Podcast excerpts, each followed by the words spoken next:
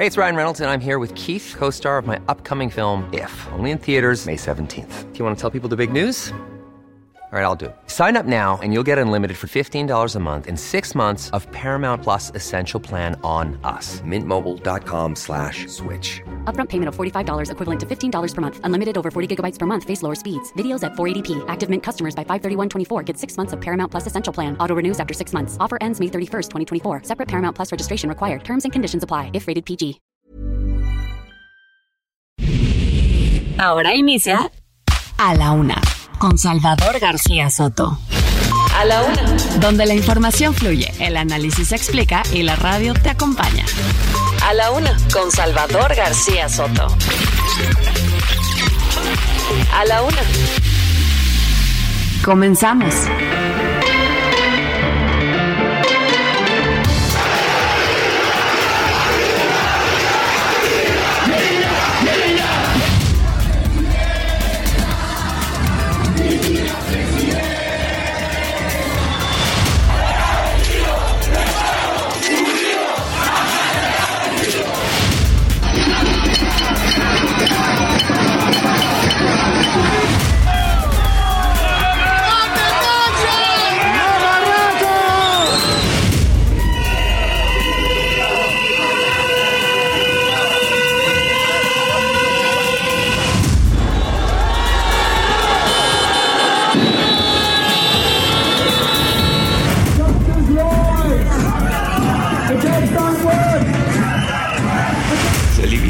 Eso es Y además está pegando todos los cambios. No tengo problema.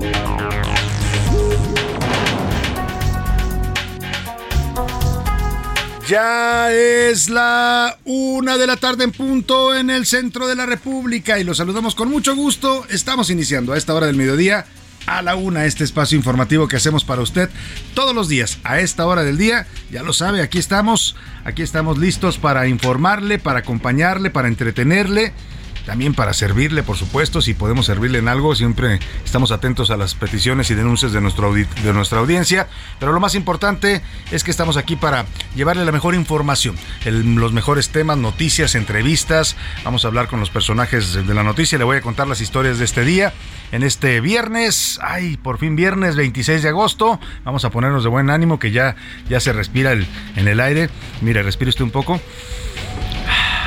¿A poco no le huele a fin de semana? Ya huele a fin de semana, así es que hay que relajarnos. Ahí vamos a bajar un poco la intensidad, aunque la información pues no, no descansa y además final de quincena, ¿no? Ya estamos cerrando el mes de agosto. Prácticamente se nos fue agosto. El próximo, la próxima semana ya empieza septiembre. Regreso a clases el lunes.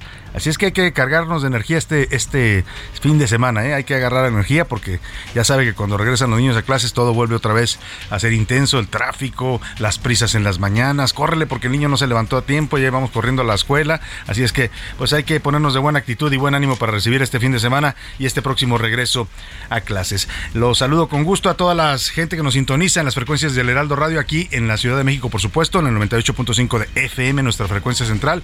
Y esta señal sale desde aquí, en vivo y en directo desde Avenida Los Insurgentes Sur 1271, aquí por los rumbos de la Colonia del Valle, a toda la República Mexicana. Desde Tijuana, Baja California, allá en el norte, hasta Tuxtla Gutiérrez, Chiapas en el sur. Saludamos con gusto a los amigos norteños y sureños en esta república que tiene esta diversidad, no solo geográfica, cultural, étnica, religiosa, de todo tipo. Tenemos diversidades, por supuesto, de preferencias sexuales. Somos un país diverso en cultura, en muchas cosas, y hay que aceptarnos y, y hay que unirnos así dentro de nuestras somos mexicanos todos y saludamos con gusto a toda la gente también en Guadalajara, Jalisco, en Monterrey, Nuevo León, en la comarca lagunera, en Salina Cruz y en Tehuantepec, allá en la zona del Istmo Oaxaqueño, en Oaxaca capital también, por supuesto, en Tampico, Tamaulipas, en Tijuana, ya saludamos a Tijuana, Baja California, y a la gente que nos escucha también al otro lado del Río Bravo, muchos saludos a la gente de McAllen y de Bronzeville, dos ciudades tejanas, Desde ahí también nuestra señal llega a Matamoros y a Reynosa, que son ciudades hermanas del lado mexicano. Y por supuesto a la gente de Now Media Radio San Antonio. Muchos saludos a todos los sanantoninos allá en eh, Texas y también a la zona de los Grandes Lagos en Chicago, Illinois, también a través de la frecuencia de Now Media Radio. Tenemos un viernes movidito en temas de información. Vamos a estar también comentando y debatiendo temas interesantes. Ya le decía el regreso a clases y bueno, muchos padres andan apurados consiguiendo las listas de útiles y ha habido muchos reportes. Estamos eh, trabajando también esa información con los padres de familia. Lo difícil que ha sido en esta ocasión, siempre lo es, ¿eh? siempre lo es, porque cada año los precios de los útiles suben y usted encuentra que los cuadernos, los lápices, los bolígrafos, los plumones, todo lo que piden en las escuelas, los libros, no se diga, ¿no? Si son libros de estos que piden en algunas escuelas privadas, son carísimos. Bueno, pues le vamos a preguntar parte de eso, cómo le fue en, este, en esta compra de útiles que se ha reportado ya con un incremento importante por la inflación que estamos viviendo. Pero vamos a los temas que le tengo preparados en este viernes. Son ya casi seis horas de bloqueo en la México Pachuca. Seis horas, imagínese si la gente que está ahí atrapada, que le tocó es una de las carreteras más transitadas, de los accesos más importantes a la Ciudad de México por la zona norte. Pues ánimo a los que estén ahí, me estén escuchando desde este bloqueo terrible. Ya seis horas lleva, miles de automovilistas están varados. Trabajadores del transporte público exigen un alto a la violencia y a los asaltos en el transporte. Bueno, pues si los que la pagan son los que tienen que llegar a trabajar a sus citas acá en la Ciudad de México, vamos a estar yendo a esta zona de caos hoy ahí en la México Pachuca y la entrada a la Ciudad de México. Y qué bonita familia, como decía el Pompín Iglesias, ¿se acuerda de Pompín? Qué bonita familia, qué bonita familia, decía Pompín. Autoridades estadounidenses detuvieron a Jaycee Mora, el Villaseñor. Jaycee Mora Villaseñor es hija del edil de Tacámbaro, Michoacán, el morenista Artemio Morilla Sánchez. La agarraron con dinero en efectivo, armas, y bueno, pues bastante extraño esta detención de un hijo, una hija de un alcalde con armas. Bueno, vamos a estar platicando de este tema. Sigue el debate sobre la prisión preventiva eh, oficiosa. El presidente López Obrador insiste este viernes en que la, esta prisión preventiva es necesaria para que los presuntos delincuentes no queden libres. Acusa a los jueces de abusar de esta figura y le pide a la Suprema Corte que no la elimine. La Corte, mientras tanto, tiene un proyecto de sentencia que se va a discutir la próxima semana, ya se lo hemos informado, en donde dice que esta prisión viola los derechos fundamentales, las garantías fundamentales de los mexicanos, porque obliga a personas a quedarse en la cárcel aun cuando no han sido declaradas culpables de nada. Bueno, vamos a estar hablando de este tema, que es un tema de debate importante, además, para nuestros derechos, ¿no? Para nuestras libertades, y es un tema que se va pues a definir en, los próximos, en los próximos días. En los deportes, pedala fondo, regresa la Fórmula 1 con el Gran Premio de Bélgica, esto luego del parón de verano. Además, el Maratón de la Ciudad de México, oiga, es domingo de maratón, prevéngase usted, hay que eh, investigar bien la ruta porque va a estar cerrada en muchas calles y avenidas importantes, la Avenida de los Insurgentes en algún tramo, la zona de Polanco, cierran Campos Elíseos, eh, cierran también, eh, creo que parte de Avenida Revolución, luego le, le voy a dar el trato para Paseo de la Reforma, también en varios tramos está cerrado por el maratón, Así es que, pues mejor si puede ni salga porque eh, va a estar complicada la circulación o, salga a otras zonas de la ciudad. Le voy a dar el recorrido exacto del maratón para que usted se prevenga y también para que los que gustan de esta fiesta salgan a celebrar. ¿eh? Es todo un acontecimiento el maratón de la Ciudad de México, no solo para los que corren, que son miles, hay miles de personas inscritas ya para hacer esta carrera, que es todo un reto personal, profesional. Hay grandes corredores de élite, pero también hay mucha gente que, le gusta correr en esta ciudad, que practica el running y que sale a correr su maratón como una prueba personal y por supuesto mucha gente que sale también a apoyar. ¿eh? Esto es muy bonito ver a la gente que se para en el paso de los corredores y les regala naranjas, les regala agua, vaselina, los está apoyando, sacan carteles para decirle ánimo, tú puedes. Es una fiesta de verdad lo que se vive el próximo domingo en el Maratón de la Ciudad de México. También nos practicará Oscar Mota de las series de campeonato de béisbol y este sábado si es sábado o domingo, ya no supe si es sábado o domingo. Chivas Pumas, el caso es que van a jugar Chivas Pumas y yo tengo ya dos a quienes voy a apostar. Por un lado a Oscar Mota, a ver si quiere apostar a sus, a sus Pumas, y a Mauricio Rugerio, que le mando un abrazo. También le vamos a apostar a ver, a ver cómo le va, que también es Puma. Yo, por supuesto, con las Chivas, que por cierto me enteré ayer que aquí nuestro nuevo productor ya se sumó un punto bueno porque dice que le va a las Chivas, Rubén Esponda. Dicen que lo hizo por quedar bien conmigo, pero yo no creo. Yo creo que él sabe de fútbol, ¿no? Desde la cuna dice que desde su familia le va a las Chivas. Bueno, vámonos, vámonos a los temas. Tendremos también, por supuesto, entretenimiento, sus opiniones, sus comentarios y también, además, pases dobles. Vamos a regalarle esta ocasión 10 pases dobles para el Festival Mundial del Bolero. Ahí está escuchando de fondo la gran voz de Rodrigo de la Cadena, que es el cantante, compositor, arreglista encargado de este festival. Promueve este Festival Mundial del Bolero a donde acuden cantantes de bolero de todo el mundo. ¿eh? Vienen personajes de todo el mundo, orquestas también importantes que van a estar tocando y va a escuchar usted algunos de los boleros más, eh, eh, pues más eh, intensos y románticos que hay en esta lengua española y hasta en otras lenguas creo que también cantan de pronto en este Festival Mundial del Bolero. Se lleva a cabo en el Teatro de la Ciudad de Esperanza Iris, ahí en el Centro Histórico, a partir de las 6 de la tarde, el, el, sábado y domingo a partir de las 6 de la tarde. Vamos a regalar pases para el sábado, 5 para el sábado y 5 para el domingo. Así que si usted quiere irse de manera romántica a escuchar boleros ahí con su pareja, con esa persona especial, con un amigo, con quien usted quiera, puede hacerlo con estos pases que nos regala Rodrigo de la Cadena, a quien le mandamos un abrazo y le deseamos todo el éxito en esta como en todas sus iniciativas musicales. Un gran promotor de nuestra música, el señor Rodrigo de la Cadena. Póngase atención, póngase abusado y prepare el dedo para marcar en cuanto le hagamos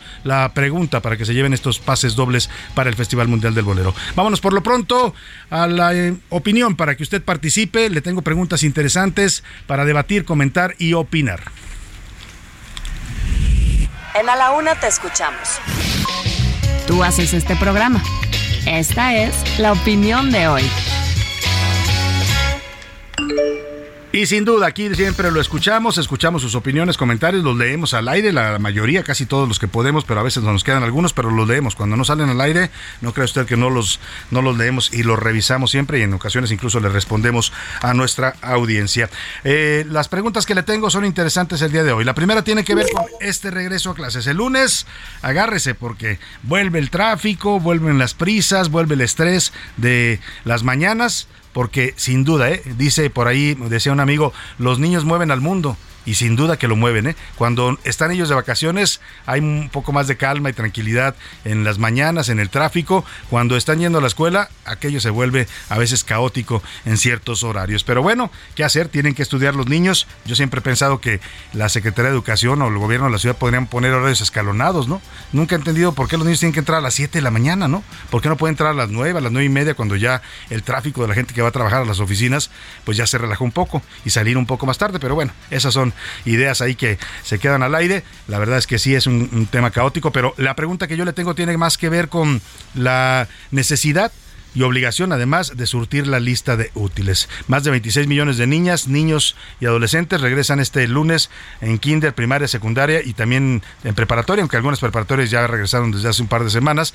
Padres y madres de familia pues están abarrotando las tiendas de útiles buscando la mejor opción y los mejores precios en medio de una ola de inflación que está golpeando severamente también también a estos eh, productos. Yo le quiero preguntar hoy, ¿cómo le fue o cómo le va? Si es que ya la surtió o no la ha surtido, está por surtirla, ¿cómo le va con el de la lista de útiles. Le tengo tres opciones para que me conteste mal. Los útiles escolares están carísimos. Compré, tuve que comprar de menor calidad, ¿no? Para de plano para alcanzar. Antes hay gente que le compraba cuadernos buenos a su hijo y hoy dice, hijo, pues hoy te voy a comprar un cuaderno, aunque sea un poco más, más corrientito, pero pues que te sirva, ¿no? la segunda opción, bien, me fue bien, pude surtir la lista que pidieron, aunque sí los precios están muy caros. O de plano, yo no pude comprar todo, me fue imposible. El segundo tema que le pongo sobre la mesa para opinar en este viernes, hay todo un debate, ya le decía, un debate de, del mayor nivel jurídico, constitucional, sobre el tema de la prisión preventiva oficiosa. Le explico brevemente, la prisión preventiva oficiosa es esta que medida que le da la ley y los códigos penales a las procuradurías, al Ministerio Público, para que puedan mantener en la cárcel a un presunto delincuente que todavía no es culpable de nada, ¿eh? que todavía tiene presunción de inocencia según nuestra ley, pero si, si la autoridad dice, bueno, en algunos casos porque es delito grave, ¿no? Si es un tema de narcotráfico, de asesinato, de homicidio, pues se podría justificar, pero la han aplicado en casos en donde no ameritaría. Hay un abuso de la prisión preventiva y eso es lo que desata este debate. Se supone que en este país, según nuestro Código Penal, nadie es, nadie es culpable hasta que se le demuestre lo contrario, pero también en este país, con esta prisión preventiva, usted se puede quedar en la cárcel pues lo que le guste, desde un mes hasta cinco años o diez años. Ha habido casos ya documentados en lo que la tienen ahí sin sentencia, sin ser declarado culpable, sin que su caso avance. ¿no? Entonces, este debate pues se está manifestando ya por el proyecto que tiene la Corte, un proyecto de sentencia que van a discutir el próximo 5 de septiembre, en el que la Corte dice no debe eh, eh, pues existir esta figura o debe existir solamente en casos muy limitados y acotados que lo ameriten, pero no de manera general porque se ha abusado de la figura y esto viola las garantías fundamentales de los mexicanos. Por otro lado, el presidente López Obrador y su gabinete, el secretario de Gobernación, la consejera jurídica, los, los de seguridad, han dicho que, que no, que esto sería terrible, eliminarles la prisión preventiva porque entonces no podrían mantener a los delincuentes en la cárcel. Yo le quiero preguntar, ¿usted ¿Usted qué piensa de esta medida? ¿Debe haber o no prisión preventiva en nuestro país? Ahí le dejo el tema para que nos comente. ¿Debe mantenerse para procurar la justicia? ¿Es una opción? ¿Debe eliminarse? ¿Es una total violación de derechos humanos? ¿O de plano los ministerios públicos y las procuradurías abusan de esta figura, también incluidos los jueces? Eh, la última pregunta que le hago es un poco más eh, relajada, si quiere usted contestarla. Es un tema, eh, hay un dicho que dice de la moda lo que te acomoda, ¿no? Y entonces nos encontramos en estos días con que una marca de ropa, es una marca mexicana de diseñadores mexicanos eh, que hacen ropa, pues eh, lanzó una colección, una colección de ropa, la marca se llama Cecilia México, que está eh, hecha literalmente con jerga. Jerga esta que, que utilizamos para limpiar o para que la pone usted en el piso para que uno se limpie los pies al entrar a una casa, de ese tipo de jerga están hechas las prendas. Hay desde faldas, eh, sudaderas, shorts, eh, hay eh, pantalones, ¿no? y los precios de estos productos hechos con este material llegan hasta los 2.400 pesos. Esto ha desatado muchas críticas y memes en las redes porque pues el metro de jerga cuesta 20 pesos, ¿no? Si usted va a una de estas tiendas de telas y pide un metro de jerga, le va a costar eso 20 pesos. Yo le quiero preguntar, esto es interesante porque hay jóvenes que, que compran estas marcas porque se ponen en tendencia o en moda, ¿no? Yo le quiero preguntar, ¿usted pagaría y usaría una prenda de este tipo por esos precios? Pues ahí le dejo la pregunta para que me responda. 5518 41 51 99. Le voy a compartir para que usted sepa de qué le estoy hablando. Estas prendas en nuestra cuenta de Twitter para que vea los, los diseños que han hecho con este material. Márquenos, mándenos mensajes de texto de voz. Usted decídalo. Aquí lo importante es que su opinión siempre, siempre cuenta y también siempre sale al aire. Vámonos al resumen de noticias porque esto, como el viernes y como el fin de semana, ya comenzó. Tropiezo. Las exportaciones de México disminuyeron 0.26% mensual en julio y dejaron atrás una racha de tres meses al hilo con incrementos. Tragedia. Dos menores de edad y un adulto fallecieron intoxicados por gas LP en un departamento de la unidad habitacional Manuel González 121 en la colonia Exhipódromo de Peralvillo de la alcaldía Cuauhtémoc. Disminución. A partir del 31 de octubre, las operaciones del Aeropuerto Internacional de la Ciudad de México disminuirán temporalmente de 61 a 52 por hora en los horarios más saturados, de 7 a.m. a 22.59 pm. Buena cifra. México obtuvo 553 millones de dólares con la venta de su primer bono samurai, es decir, un bono pagado en yenes, la moneda de Japón, el cual está vinculado a los Objetivos de Desarrollo Sostenible de las Naciones Unidas. Medida Verde. El gobierno de California aprobó una ley que ordena a los concesionarios automotrices a que a partir del 2035 todos los autos que vendan en el estado deben ser eléctricos o de hidrógeno. Quedará prohibida la venta de autos a gasolina y diésel. A la una. Con Salvador García Soto. Ya tiene varios, varias horas este bloqueo. Son la una de la tarde con cinco minutos. Y esto no tiene para cuándo el calorcito es lo divertido. Así que una disculpa a quienes me esperaban hoy en la Ciudad de México. Estas cosas son fortuitas. Y aquí eh, estaré hasta que pueda reanudarse la, el tráfico bueno, pues así como lo narra este usuario de redes sociales, subió su video de plano para que los que lo estaban esperando, sus citas acá en la Ciudad de México de trabajo, pues supieran que no iba a llegar, ¿no? Porque estaba atorado, o sigue atorado todavía, ahí en la México Pachuca. Ahora vamos a ver cómo está la situación en este momento.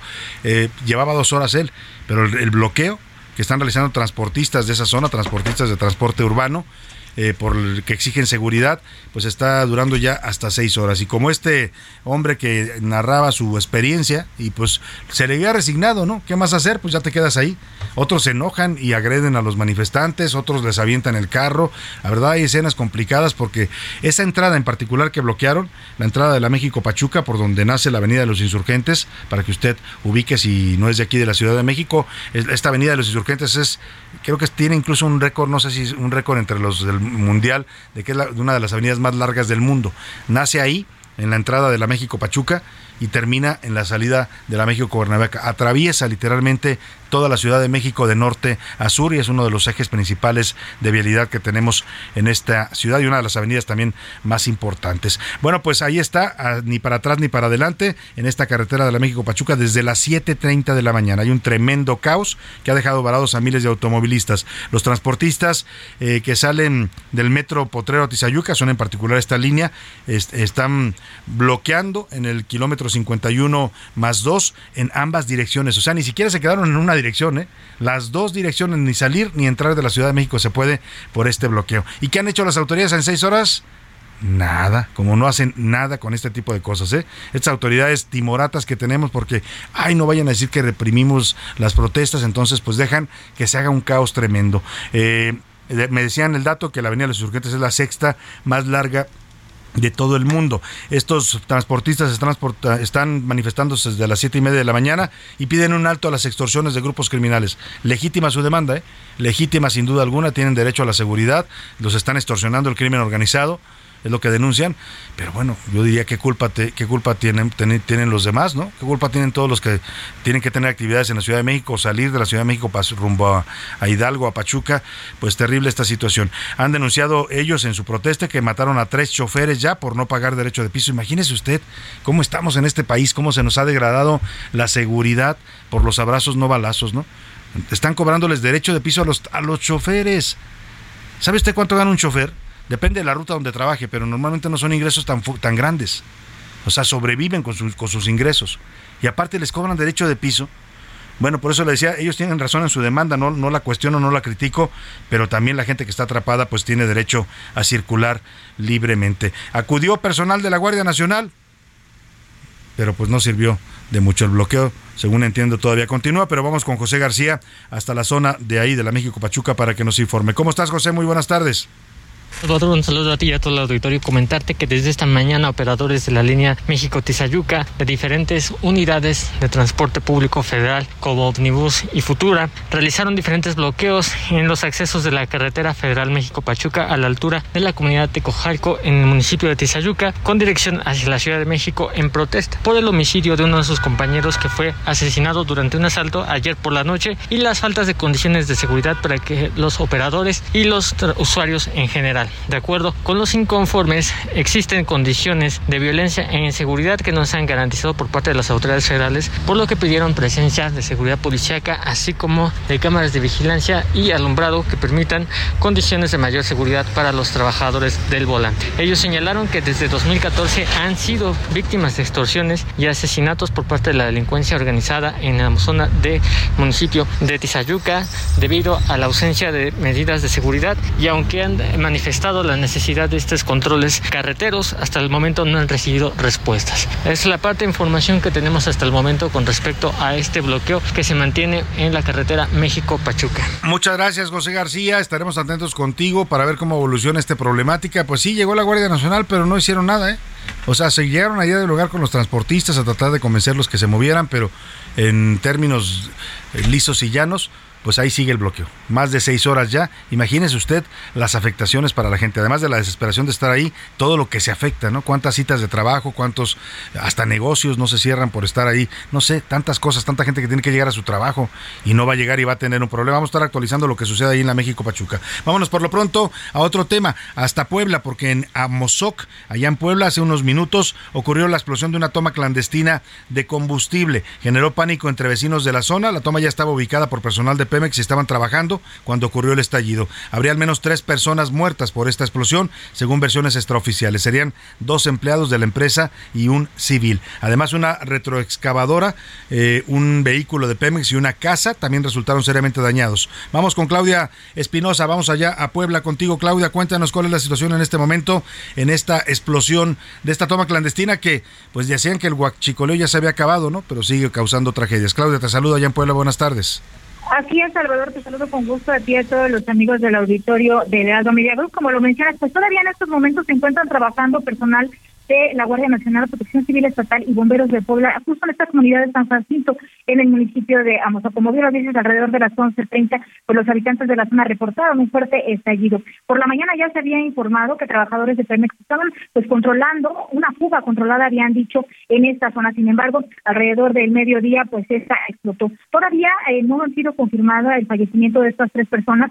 Hay una que señalan que serían trabajadores de Pemex. Sin embargo, otra pues indican que podría haber también personas que se dedicaban a esta toma clandestina. Se ha provocado el daño de varias casas, han sido evacuados por lo menos unas 100 personas de los alrededores, aunque déjame decirte que las viviendas pues no estaban muy cerca de otras y no se habla de heridos salvo de estrecho. Siguen controlándolo, todavía no han podido controlar el fuego. La autopista hacia eh, pues Orizaba no está cerrada porque está lo bastante lejos, pero bueno, hay que mencionar también, esta es la tercera fuga que se ha controlado en esta semana en esta zona de Amozoc y también en la ciudad de Puebla. Pues estaremos pendientes contigo, Claudia, de lo que suceda en esta lamentable tragedia allá en Amozoc, Puebla. Gracias, Claudia.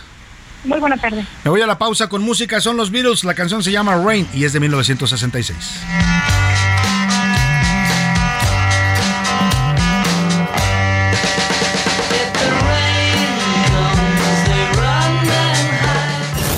No le cambies. Estás en A la Una con Salvador García Soto. Información útil y análisis puntual. En un momento regresamos. Ya estamos de vuelta en A la Una con Salvador García Soto. Tu compañía diaria al mediodía. La rima de Valdés. O de Valdés la rima. Adelantando el informe, pues se le queman las habas. Pues, ¿qué más? ¿Qué te esperabas? ¿Que el Señor se nos transforme? Y parece estar conforme, como siempre, de lo que hace. Lo presume así que pase. Y en videos nos adelanta cantaleta que me encanta. No es igual, hombre, no le hace.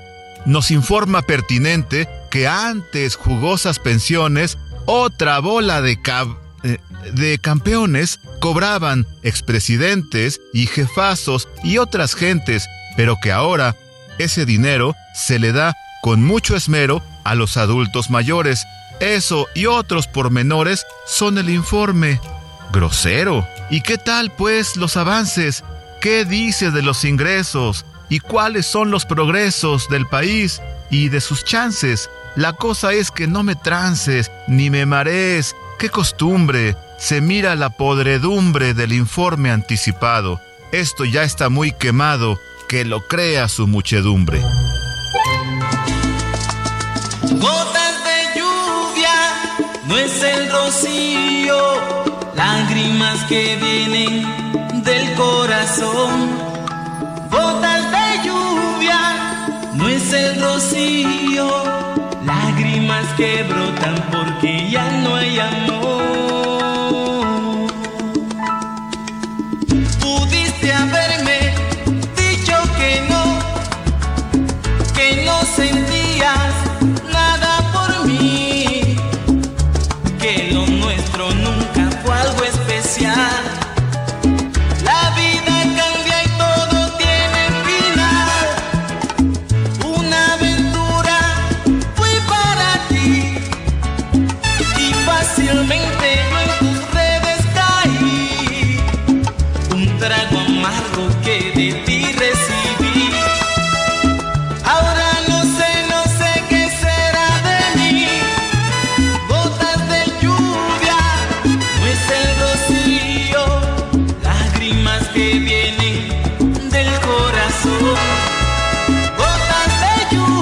Tarde, 32 minutos. Qué ritmazo traemos de regreso. Ya es viernes, así es que hay que empezar a soltar el cuerpo. Y para eso, qué mejor ritmo que la salsa. Esta canción se llama Gotas de Lluvia. Es del grupo Nietzsche, esta agrupación colombiana. Es una canción de 1995.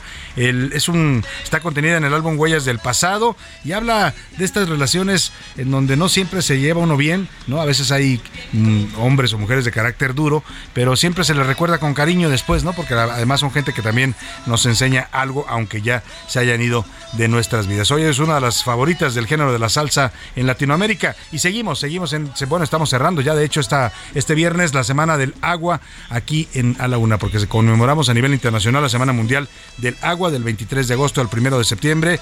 Y bueno, pues el agua, ya lo sabe usted, no tengo más que decirle, es el agua es la vida. Seguimos y póngase a bailar un poco de salsa y le cuento más información regresando.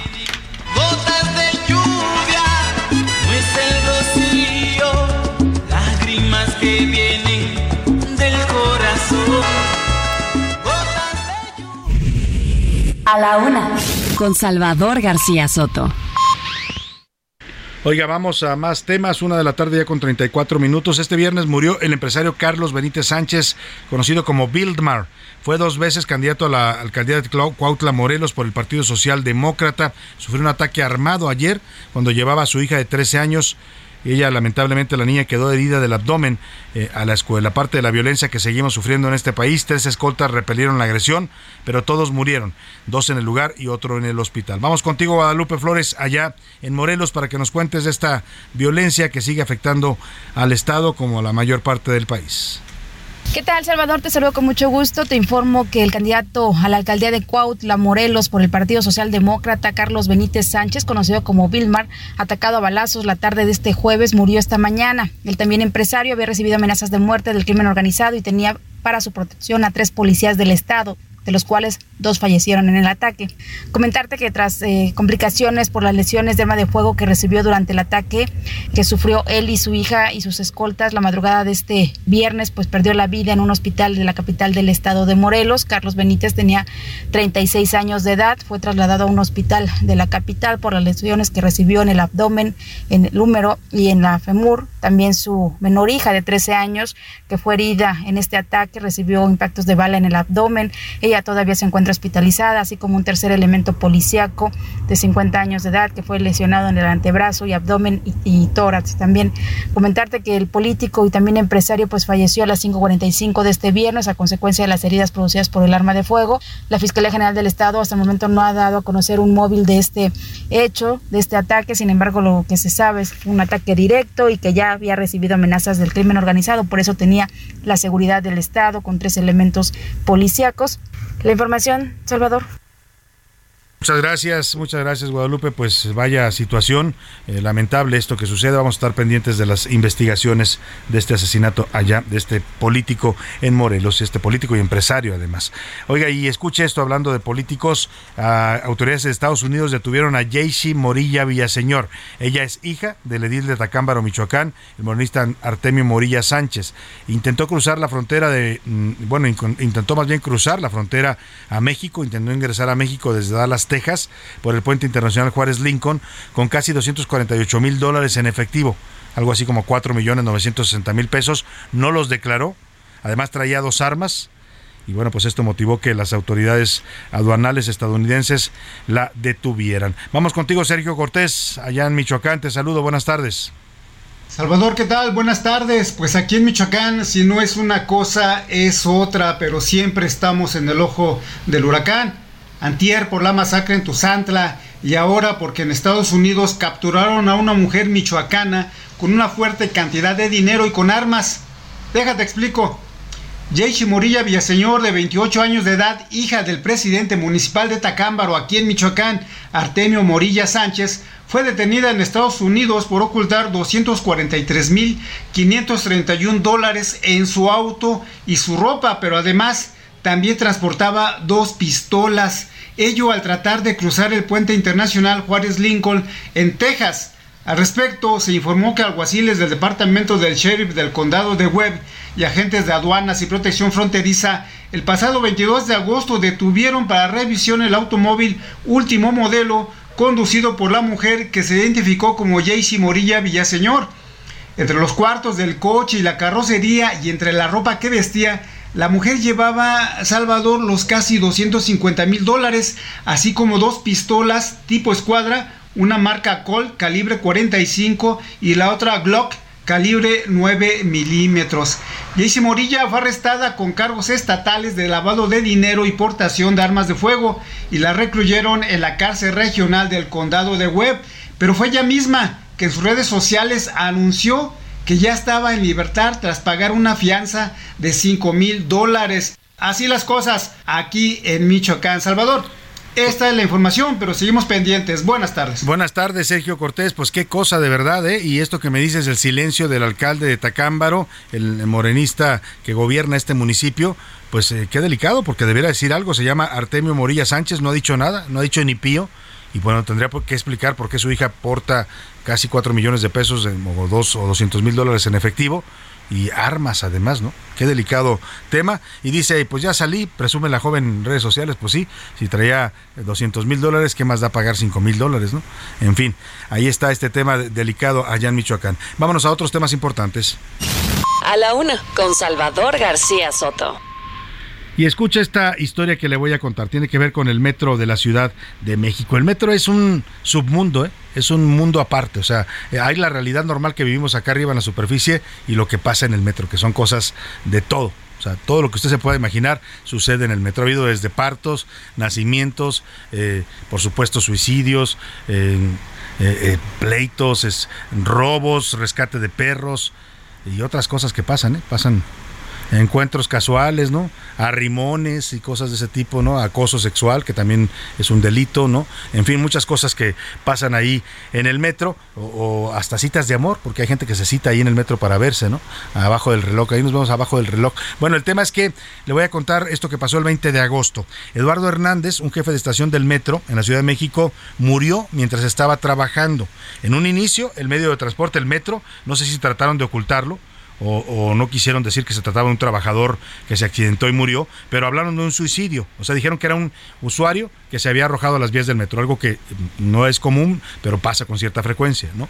Entonces, así lo manejaron y lo reportaron. Pero en la semana empezaron a surgir datos y denuncias de que no, no había, no se trataba de un suicidio común, sino que fue una falla de comunicación entre los servicios del metro, los trabajadores, lo que le habría quitado la vida a este hombre Eduardo Hernández, jefe de estación del metro, mientras estaba trabajando. El tema es que los familiares dicen que hubo negligencia. El hombre baja a arreglar un desperfecto en las vías, pero alguien no le comunican que va a bajar o se tardan en comunicarle y las vías estaban electrificadas, él se electrocuta. Pero después de electrocutarse, pasan varios trenes y lo, lo, pues lo atropellan lo, pues que lo que se quiere usted imaginar que puede pasar cuando un tren del metro le pasa encima, ¿no? O sea, nadie les avisó que un supervisor y un jefe de estación además iba a bajar a, checar un desperfecto. Nadie se comunicó y los trenes no tuvieron reporte y pasaron por ahí. O sea, qué grave que pasen estas cosas en el metro. Pero vamos con Iván Márquez para que nos cuente. Los familiares están pidiendo, por supuesto, que se investigue una negligencia en el sistema de transporte colectivo metro. Eduardo Hernández, quien se desempeñó como jefe de estación del metro de la Ciudad de México, murió el sábado 20 de agosto cuando laboraba en la interestación Tacuba Panteones de la línea 2. Sin embargo, hay más de una versión sobre la causa de su fallecimiento. En primera instancia, ese mismo día, el sistema de transporte colectivo Metro emitió un mensaje en redes donde informó que una persona presuntamente se había arrojado a las vías, por lo que fue arrollado por un convoy. Pero el periodista Fernando Coca, quien fuera director del canal 14 del sistema público de radiodifusión, dijo en su cuenta de Twitter que no se trató de un usuario del metro que cayó por accidente, sino de un trabajador que estaba realizando una reparación en las vías, pero que tras una falla de comunicación originó que el empleado fuera electrocutado y posteriormente arrollado. Tras lo anterior, la Fiscalía General de Justicia de la Ciudad de México inició una carpeta de investigación para deslindar responsabilidades sobre la muerte del trabajador. Asimismo, se hicieron las diligencias correspondientes en materia forense, servicios periciales, criminalística, fotografía y química. También familiares de Eduardo afirman que no se suicidó, sino que estaba trabajando y que por órdenes de superiores es que bajó a las vías a atender un problema, por lo que deducen que todo se trató de una negligencia y falta de pericia de otros trabajadores. Es por ello que piden justicia. Hoy por la mañana, tras una semana de lo ocurrido, la jefa de gobierno Claudia Sheinbaum se reunió con la familia de Eduardo y la propia Fiscalía General de Justicia lo recibirá para esclarecer el caso. Así, la incógnita continúa sobre las causas de la muerte de Eduardo Hernández, quien fuera trabajador del metro. Para la una con Salvador García Soto, Iván Márquez. Bueno, pues qué historia, ¿eh? Y ya, ya escuchó usted la, posición que asumió la jefa de gobierno en este tuit. Pues sí, delicado el tema por donde se le vea, porque primero hay una falla de comunicación en el metro. Si el supervisor, el jefe de estación iba a bajar a checar un desperfecto de las vías, pues evidentemente lo comunicó. No creo que se le ocurrió así decir, me voy a bajar. Les avisó, voy a bajar a checar esto. Avisen, por favor, para que desconecten las vías. Avisen para que paren los trenes. ¿Qué pasó en el, en, en el Inter que nadie avisó? El hombre se electrocuta y luego le pasan encima varios trenes. Y lo más grave aquí, además de esa negligencia que tendrá que pues, tener responsables, es que trataron de ocultarlo. O sea, lo reportan el fin de semana como un suicidio. Como un suicidio. O sea, mintieron pues a la opinión pública, imagínense a la familia, ¿no? Decirle que su familiar se había suicidado, cuando en realidad lo habían matado por negligencia, que esa es la verdadera causa. Ya se está investigando, hay una investigación en la Fiscalía y vamos a ver qué concluye. Tendrá que haber responsables de esta tragedia en el metro. También, también en el metro lamentablemente pasan tragedias y últimamente mucho más seguido. Vámonos a otros temas. A la una, con Salvador García Soto. Oiga, y vamos rápidamente a este tema que hoy le preguntamos, el tema de la prisión preventiva. Eh, hay todo un debate ya, es un choque de posiciones entre el Poder Ejecutivo Federal, eh, la Presidencia de la República y el Poder Judicial representado por la Suprema Corte de Justicia. Ya le resumí más o menos el debate, el presidente insiste hoy otra vez, ya habían fijado una posición de rechazo, y le habían dicho a la Corte que no quieren que elimine la prisión preventiva y hoy dice que pues esto sería un abuso dice que son los jueces los que abusan de esta medida y que no está de acuerdo con el ministro Arturo Saldívar, el presidente de la Corte, que defendió la propuesta de eliminar la obligatoriedad de la prisión preventiva oficiosa. Vamos a escuchar al presidente. El Poder Judicial no los defiende. El Poder Judicial debería de tener un buen sistema de defensoría de oficio y debería de funcionar muy bien, que no funciona el Consejo de la Judicatura. ¿Cuántos jueces, cuántos magistrados, cuántos ministros han ido a la cárcel, que es un poder incorruptible. Y yo estimo mucho al presidente de la Corte lo considero un hombre íntegro, pero no coincido con él en este tema. Bueno, pues ahí está lo que dice el presidente, no coincido con él, hay una diferencia de opiniones y sí, lo sabemos que lo estima mucho, lo quiso, pues, tan, lo estima tanto que lo quería tener dos años más en el cargo, ¿se acuerda? El famoso regalazo que le quería dar el presidente López Obrador a Saldívar, que este terminó rechazando y que además terminó también invalidando la Suprema Corte por inconstitucional. ¿Qué dijo el ministro Saldívar al defender a esta prisión preventiva oficiosa y a lo, a lo que responde, a lo que responde el a lo que responde también el presidente, pues dijo básicamente que la Corte pues está analizando esta propuesta que se va a discutir el próximo 5 de septiembre y que sí es un tema que debe revisarse porque violenta los derechos de los mexicanos. Es que según este proyecto del ministro Luis, Luis María Aguilar, pues se violenta derechos previstos incluso en tratados internacionales y si se avala se dejaría a los jueces en libertad de decidir cada caso. También habló Dan Augusto López, el secretario de Gobernación, dijo que la Suprema Corte, si la Suprema Corte acota la presión preventiva para delitos graves, se estaría terminando con toda la estrategia de seguridad. Pues mire, no sería tan malo, ¿eh? porque es una estrategia que no ha servido, pero bueno, eh, la estrategia de abrazos no balazos, dice Adán Augusto, se acabaría si la Corte acota la prisión preventiva oficiosa. Nosotros creemos que no pueden estar las convenciones internacionales por encima de nuestra Carta Magna a los mexicanos, que sea la constitución que nos regule. Si este proyecto llegara a declararse por mayoría de los ministros viable, pues estaría terminando con toda la estrategia de seguridad de este país y yo creo que eso no lo merecen los mexicanos. Bueno, pues este tema, este debate que es fuerte ya aquí en México, un tema que está haciendo chocar a estos dos poderes de la Unión, pues ya pasó a incluso a nivel internacional, ¿eh? ya rebasó las fronteras de México. Este viernes, la defensa de dos hombres, Daniel García y Reyes Alpizar, ambos sujetos a proceso por homicidio. Mire lo que le decía, ambos se pasaron 17 años en la cárcel sin ser sentenciados. O sea, es algo que es totalmente irregular. Usted solo puede estar en la cárcel si tiene una sentencia de culpable. Si no, no tendría por qué estar en la cárcel 17 años. Y esta medida, pues eh, este proceso, estos sujetos lo están planteando ya una demanda a través de sus abogados ante la Corte Interamericana de Derechos Humanos, a la que le piden eliminar esta figura de la Constitución mexicana. La audiencia se está realizando en Brasil y acuden representantes del gobierno federal, del gobierno mexicano y del ministro también en retiro, José Ramón Cosío. Paris Salazar, cuéntanos de este caso de denuncia en contra de la prisión preventiva que ya rebasó las fronteras de México. Buenas tardes. Buenas tardes, Salvador, amigas, amigos de El Heraldo de México. Este viernes la Comisión Interamericana de Derechos Humanos discute el caso de los mexicanos Daniel García Rodríguez y Reyes Alpizar Ortiz, quienes permanecieron detenidos en prisión preventiva por más de 17 años. El caso se refiere a las torturas, violaciones al debido proceso y a la libertad personal. En su informe de fondo, la comisión observó que las víctimas fueron detenidas sin que se les presentara una orden judicial previa y sin cumplir las condiciones establecidas en el Código de Procedimientos Penales. La discusión sigue y lleva más de cuatro horas. Esta es la información. Muchas gracias, Paris Salazar. Pues estaremos atentos. Ya el debate que está intenso aquí en México también ya llega a la Corte Interamericana de Derechos Humanos, donde están impugnando la prisión preventiva oficiosa en México. Y vamos al tema de los mineros. Ayer le reportábamos que pues las autoridades eh, hablaron con los familiares para decirles, para presentarles un plan de rescate de sus 10 eh, eh, familiares que están atrapados, los 10 mineros.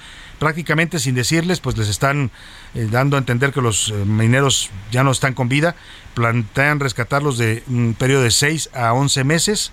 Incluso les ofrecieron indemnizaciones económicas que algunos de los familiares están rechazando porque ellos dicen nosotros queremos a nuestros familiares, no queremos necesariamente en este momento dinero. Para hablar del tema hago contacto con Magdalena Montelongo, hermana del minero atrapado Jaime Montelongo. ¿Cómo está Magdalena? Qué gusto saludarlo, saludarla. Buenas tardes. Sí, buenas tardes. Pues, ¿cuál es la situación en este momento? Magdalena, ayer les presentaron este plan las autoridades, causó molestia entre, la, entre los familiares. ¿Qué nos puede decir al respecto?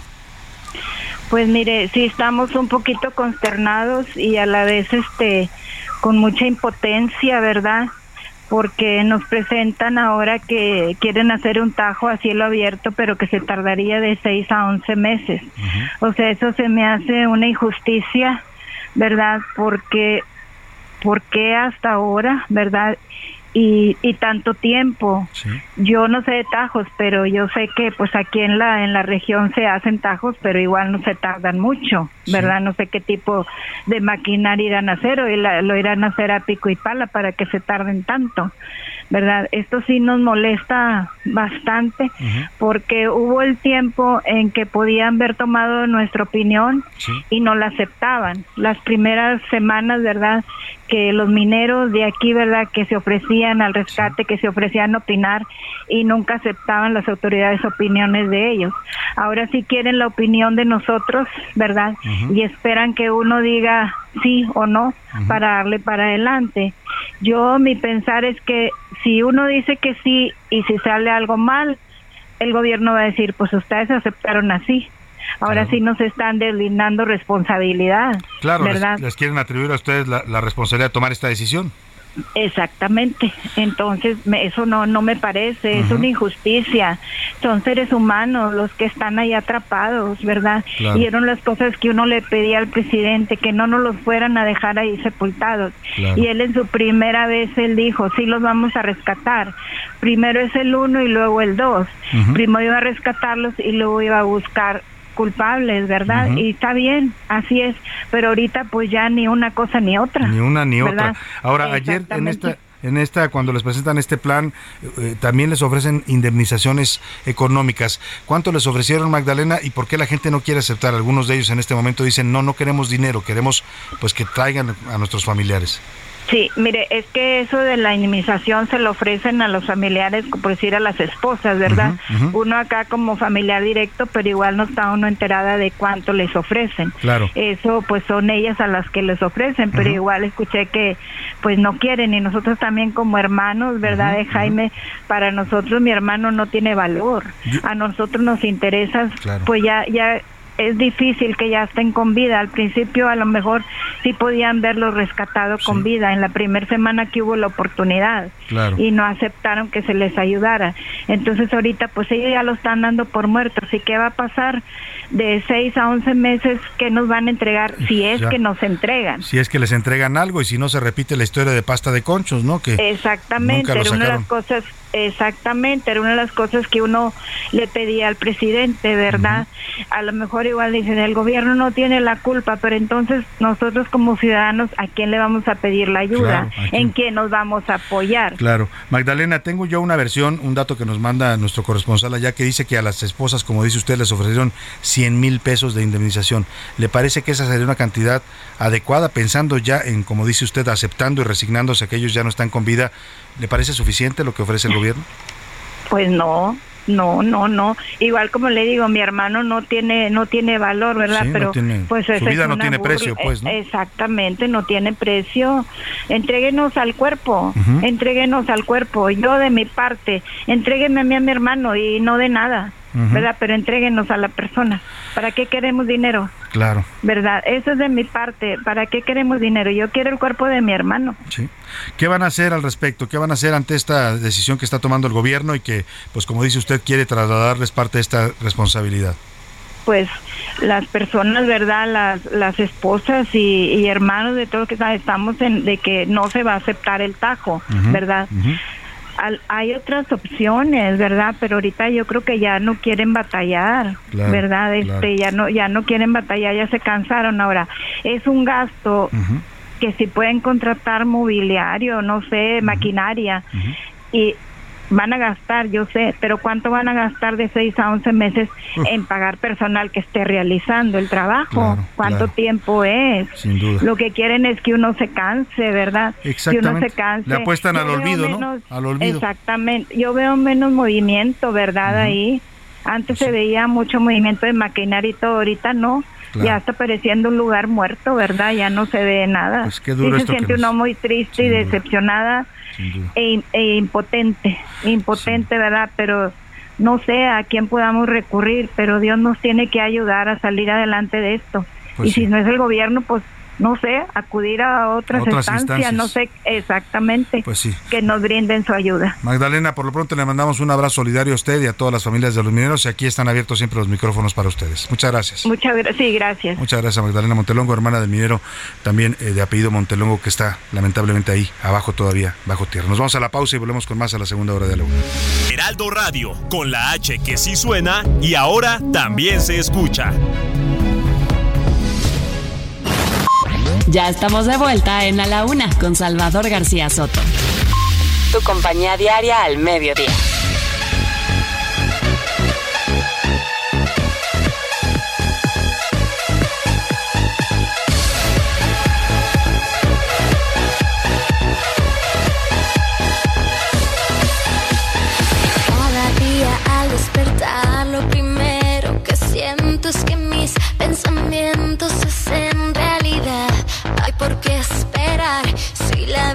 Vida es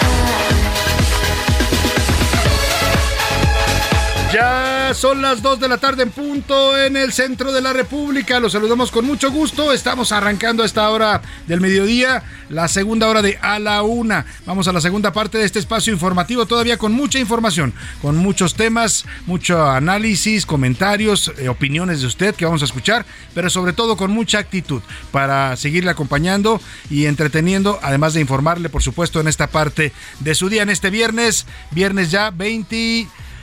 26 de agosto, se me perdió por ahí el número 26 de agosto, estamos cerrando ya el mes de agosto y lo hacemos a todo a todo vapor con esta canción de Dana Paola, estamos regresando, se llama Agüita, es una canción de 2011 y bueno, pues después Ana Paola cambiaría un poco su imagen y su, su, su género musical ya más hacia el reggaetón, hacia ritmos más de moda, pero entonces todavía cantaba esta música un tanto pop electrónica, así es que la escuchamos con Agüita y seguimos aquí en, con más en la segunda hora de A la Una.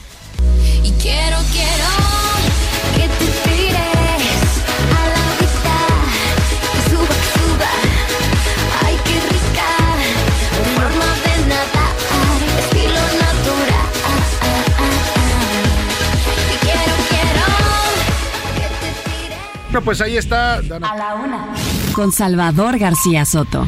Ahí está Dana Paola con su agüita y vámonos a los temas que le tenemos preparados en esta segunda hora. Vamos a platicar sobre el tema de los útiles escolares. Vámonos directo, si le parece, a este tema que hemos estado preguntando. Hay muchas opiniones de la gente porque es un tema que afecta pues a los padres de familia que están en estos momentos apurados por conseguir la lista de útiles de sus hijos. A veces es difícil conseguir a algunos útiles que les piden, algunos libros, algunos materiales, pero en este momento lo más difícil son los precios. Los precios de los útiles se han disparado también por eh, la inflación que está padeciendo el país. Se calcula que hay aumentos entre 10 y 30% en todo el país en los, en los útiles escolares. Milka Ramírez nos platica. Para uno va a salir unos mil pesos, cada libreta de la más sencilla está en 30 pesos. Sí, todo está carísimo ahorita para el inicio de clase.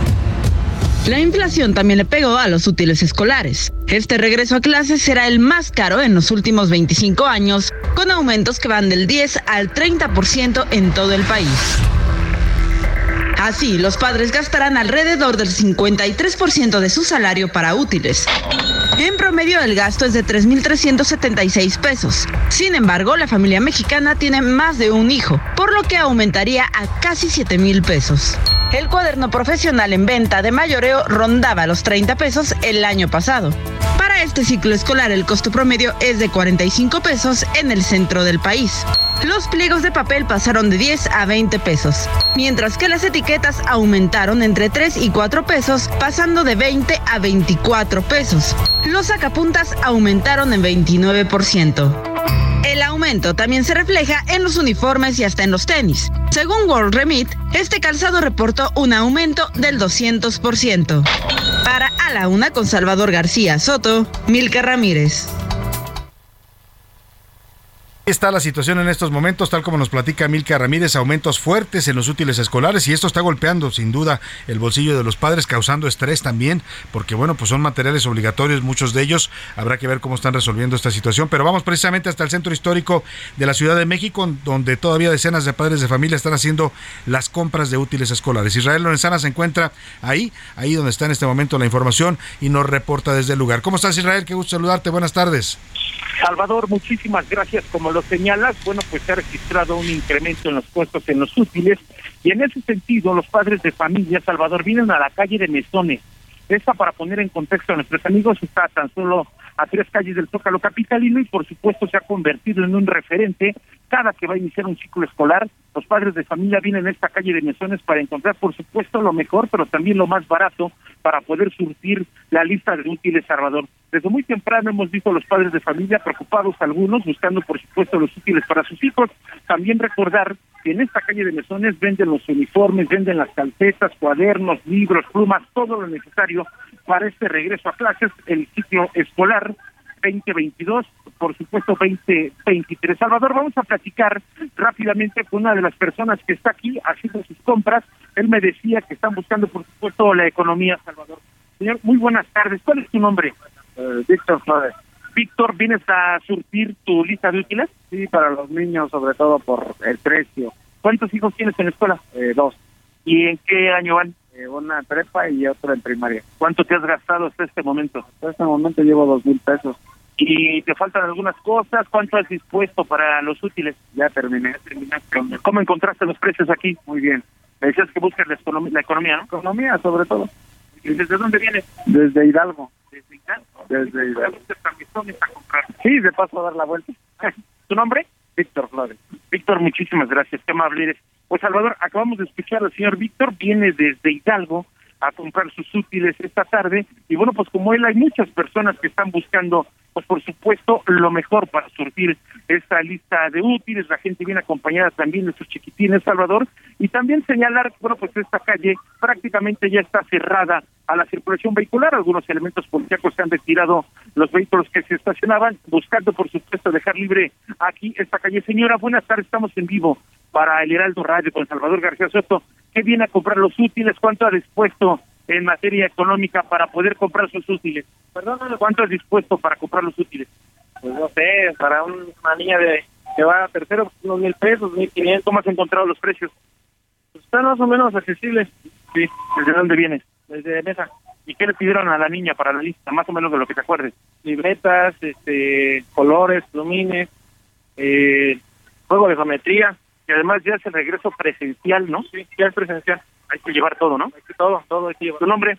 Jorge. Jorge, muchas gracias. Qué amable. Te agradezco mucho, ¿eh? Gracias.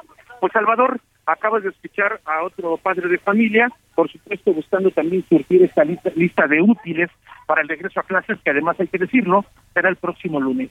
Salvador García Soto, la información que te tengo. Bueno, pues ni hablar, Israel. Duro este, esta situación para los padres. Siempre es complicado. Cada año es complicado, ¿eh? porque cada vez son más caras las cosas, pero este año en particular está golpeando la inflación a los padres tal y como nos lo reseñas y como lo escuchamos en voz de ellos mismos. Te mando un abrazo. Gracias, Israel. Buena tarde. Seguimos al pendiente. Buenas tardes. Y vámonos a otras informaciones que le voy a tener importantes, pero antes, a esta hora del programa, ya lo sabe usted, no hay nada más importante que escuchar su voz y su opinión en este espacio. Y para ello, ya estar aquí conmigo y saludo con gusto en la cabina a José Luis Sánchez. ¿Cómo estás, José Luis? Bienvenido. Salvador García Soto, ¿cómo está, querido público? Viernes, que te quiero viernes, gracias a Dios es viernes. Y Milka Ramírez, que trae una sonrisa de oreja a oreja, porque por fin es viernes. Milka, ¿cómo estás? Eso es correcto, Salvador. Muy bien, porque ya lo dijiste, es viernes. Es mi día favorito de la semana, gracias. Sin duda, yo creo que para muchos, ¿no? Es, le echamos ganas a toda la semana. ¿eh? Claro, sí, sí, El sí. viernes ya entramos con un modo de, de relajación que vamos poco a poco soltándonos hasta que ya llega el fin de semana y podemos descansar un poco. Merecido descanso además, espero que usted lo tenga este fin de semana. Eh, Vamos a los temas que tratamos hoy, temas importantes. Uno, uno de ellos era este tema de los útiles escolares, el otro era este debate fuerte que hay en estos momentos en el país entre el Poder Ejecutivo y el, y el Judicial sobre la prisión preventiva, si debe o no existir esta figura para que una persona presunto culpable de algún delito, presunto, ¿eh? o sea, no le han demostrado nada ni le han comprobado un delito, pero se debe quedar en la cárcel según pide el presidente y su gobierno, y también lo piden los gobernadores y muchos ¿eh? de los que ejecutivos, pero la Corte dice que no, que esto eh, se está abusando y que viola los derechos de los mexicanos y viola además tratados internacionales. Y el último tema le preguntamos sobre esta moda de ropa que están haciendo una marca mexicana de diseño, de diseño a partir de jerga, la jerga así que utilizamos para limpiar, eh, pues están haciendo prendas que venden hasta en dos mil pesos. Le preguntamos si usted compraría algo así, pues para estar en onda, ¿no? Como dicen, para estar a la moda. Y la, lo importante en este momento es saber ¿Qué dice el público? ¿Qué dice el público? Tenemos muchísimos mensajes. Salvador García Soto, me encanta su programa. Equipo de la UNA, les mando un gran abrazo. Gracias. Pregunta: ¿Los spots del informe de gobierno del presidente pareciera que siguen campaña? Ya son Exacto. 18 años de experiencia del señor y continúa siendo igual, dice el señor Raúl Rodríguez desde Monterrey. Oiga, don Raúl, es que sí sigue en campaña. El presidente no ha dejado de estar en campaña ni un día de su gobierno, ¿eh? y ahorita está en campaña porque vienen las elecciones del Estado de México, viene la sucesión presidencial. Siempre está pensando en elecciones el presidente, ¿eh? es una de sus prioridades en su cabeza, ganar elecciones, mantenerse en el poder. Y sí, los spots parece efectivamente que fueron de un candidato en campaña. Hay un meme, por cierto, muy, muy chistoso que le hizo Van Pipe, ¿no?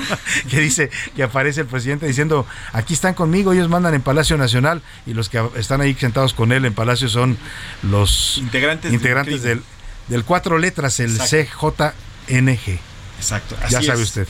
Y bueno, pues nos siguen comentando también. Buenas tardes, ese querido Salvador y a tu gran equipo. El problema no es la prisión preventiva. El problema en realidad es el sistema de justicia de nuestro país, que es lentísimo. Ese es el tema. y eso es culpa también del Poder Judicial que no ha podido eficientarlo. Saludos, Totalmente, Salvador, tiene toda la razón. ¿eh? La figura no es mala per se. O sea, si usted, eh, la autoridad tiene sospecha que se pueda fugar o es un delito muy grave, habría razón para que se quedara en la cárcel. El tema es que pues pasan demasiado tiempo, lo dice bien. Si los jueces dictaran rápido sentencia y en un mes usted supiera si es culpable o no, pues si es culpable se queda en la cárcel, pero si no lo es, tiene derecho a salir y recuperar su, su libertad. Así es que eh, tiene toda la razón su comentario. Salvador García Soto, José Luis Milca, el gran equipo. Saludos desde Iztapalapa para el mundo. El señor Juan Emanuel nos dice, dice que no se pasen con los precios de esta ropa hecha de jerga. En las calles de carretones frente a la Merced, el metro cuesta 20 pesos. Jamás compraría ropa de ese Ahí material. está. Y bueno, ni siquiera en 200 pesos. Eso tal vez a los gringos que le quieren ver la cara de chico. Había unas chamarritas, unas sudaderas, ¿se acuerdan? Que estaban Sí. hechas de jerga, que se usaban durante un tiempo. Bueno, o sea, era- eran curiosas, ¿no? Pero ya venderlas en dos mil pesos o cuatro mil pesos, pues la verdad sí parece un... eh, pues no sé, es como explotar este, esta, estas tendencias, ¿no, Mirka? De los chavos que ahora quieren estar, verse en, en en la moda, pues. Ay, sí, no, pero es demasiado, Salvador. O sea, por más que quieras estar en tendencia, mejor agarra una de la casa. Y hasta tu, su- y tu propia ropita, ¿no? algo y- Lo llevas al- al- al- a la costurera o al sastre y te haces un... No, ya ni a la costurera, porque aparte esta faldita es que de verdad. Hay una que nada más es la jerga así cruzada y ya. Exacto. La venden en 20 dos mil pesos, ¿no? Cualquiera le puede coser ahí Bueno. algo. Buenas tardes, Salvador, y a todo el equipo en cabina. Los saluda Samuel. Aquí andamos terminando la semana y escuchándolos. Saludos, Samuel. No me perdí ni un solo programa esta Muchas semana. gracias. Buena música la que se pusieron el día de hoy. La de Juanes me encantó. Oigan, y yo jamás compraría, jamás compraría esta ropa de la jerga. Saludos, Salvador. Ahí está. Hola, Salvador, José Luis Milca y todo el equipo de mi, así le pone con altas, mi noticiario. Ah, Soy Alberto de Colima. La prisión preventiva oficiosa debería reservarse solamente para delitos graves. No sé si recuerdan a Madaleno, personaje del Club del Sí, Hogar, cómo no. el programa de los 60. Que salía Bueno, con Paco Stanley, ¿no? Exactamente, hoy sería todo un fifí con su jorongo de jerga. saludos. Imagínate, él usaba, él puso de moda Sí. esta- estos jorongos de jerga. Eh, le mandamos un saludo a nuestro radioescucha Alberto allá en Colima. Buenas tardes, señor Salvador, y a todo tu gran equipo. En los mensajes de promoción que hace el presidente, se está escuchando como si continuara en. Nos dice también, En fíjate. Berta, Ramas, en, Berta Ramos nos dice en campaña, pero además se, se escucha diferente, como que se escucha un poco más triste y enojado incluso. Saludos, nos dice Berta Ramos Alba. Pues sí, es que oiga, tampoco es cualquier cosa estar ahí, ¿eh? El cargo desgasta y va minando a los presidentes, lo hemos visto con todos y López Obrador no es la excepción, ¿eh? Entran de una forma, con una cara y salen con otra, ¿no? Con más canas, más envejecidos, Sí. más acabados. Es un cargo que tiene mucha, mucha presión encima, pues. Totalmente. Buenas tardes, Salvador. Campeones de la noticia, les mando un saludo. López Obrador está con su propaganda de su informe y dice en el comunicado que ha disminuido en los asesinatos en 20%. Nos pone unas caras de que se está Hombre, riendo, pues sí. riendo y riendo el Sí. nuestro radio escucha. Sin duda Saludos, Salvador. Y ahora el equipo de la UNA, muchas gracias por el pase doble. Me encanta escucharlos. Felicidades, nos escriben este pase doble que eh, dimos ayer. Y bueno, hoy vamos a para, otros para días. el, el- el Para Festival hoy. Mundial del Bolero. ¿Qué les parece si los damos de una vez, De una brevemente, vez. para que la gente vaya marcando? En estos momentos vamos a, a plantear la pregunta. Yo le, le voy a hacer en esta ocasión la pregunta. Venga. Y la pregunta para que se vaya usted este- a ver este sábado y domingo el Festival Mundial del Bolero en el Teatro de la Ciudad Esperanza Iris a partir de las 6 de la tarde es de el nombre de un compositor mexicano de boleros, de los máximos expositores del bolero que tenemos en México, el nombre y de qué estado de la República era originario. Bueno, le voy a dar al estado para que ya el nombre usted nada más me lo diga. Era originario del estado de Guerrero. Dígame usted el nombre de este gran compositor de boleros y se va a llevar un pase doble para ver el Festival Mundial del Bolero. Eh, empieza cinco, vamos a dar para el sábado y cinco para el domingo. Usted decida qué día quiere, nada más póngame, quiero pase para el sábado o quiero pase para el domingo, su nombre completo. El festival empieza a las 6 de la tarde, en ambos casos, sábado y domingo, en el Teatro de la Ciudad de Esperanza Iris a las 6 de la tarde. Empieza a marcar 55, 51. 55 18 41 51 99. Siempre se me traba en esos momentos. Ahí está el número para que empiece a marcar. Y tiene que ser mensaje de texto, ¿eh? Ojo, tiene que ser mensaje de texto. A ver, vamos a hacer esto. Vamos a dar eh, un- tres pases en, en texto y tres pases en Twitter para los que nos quieran dar en Twitter también. A ver si llegan en Twitter también. Puede marcarnos en arroba ese García Soto y decir quiero pase doble con la respuesta. Mi nombre, su nombre completo es muy importante.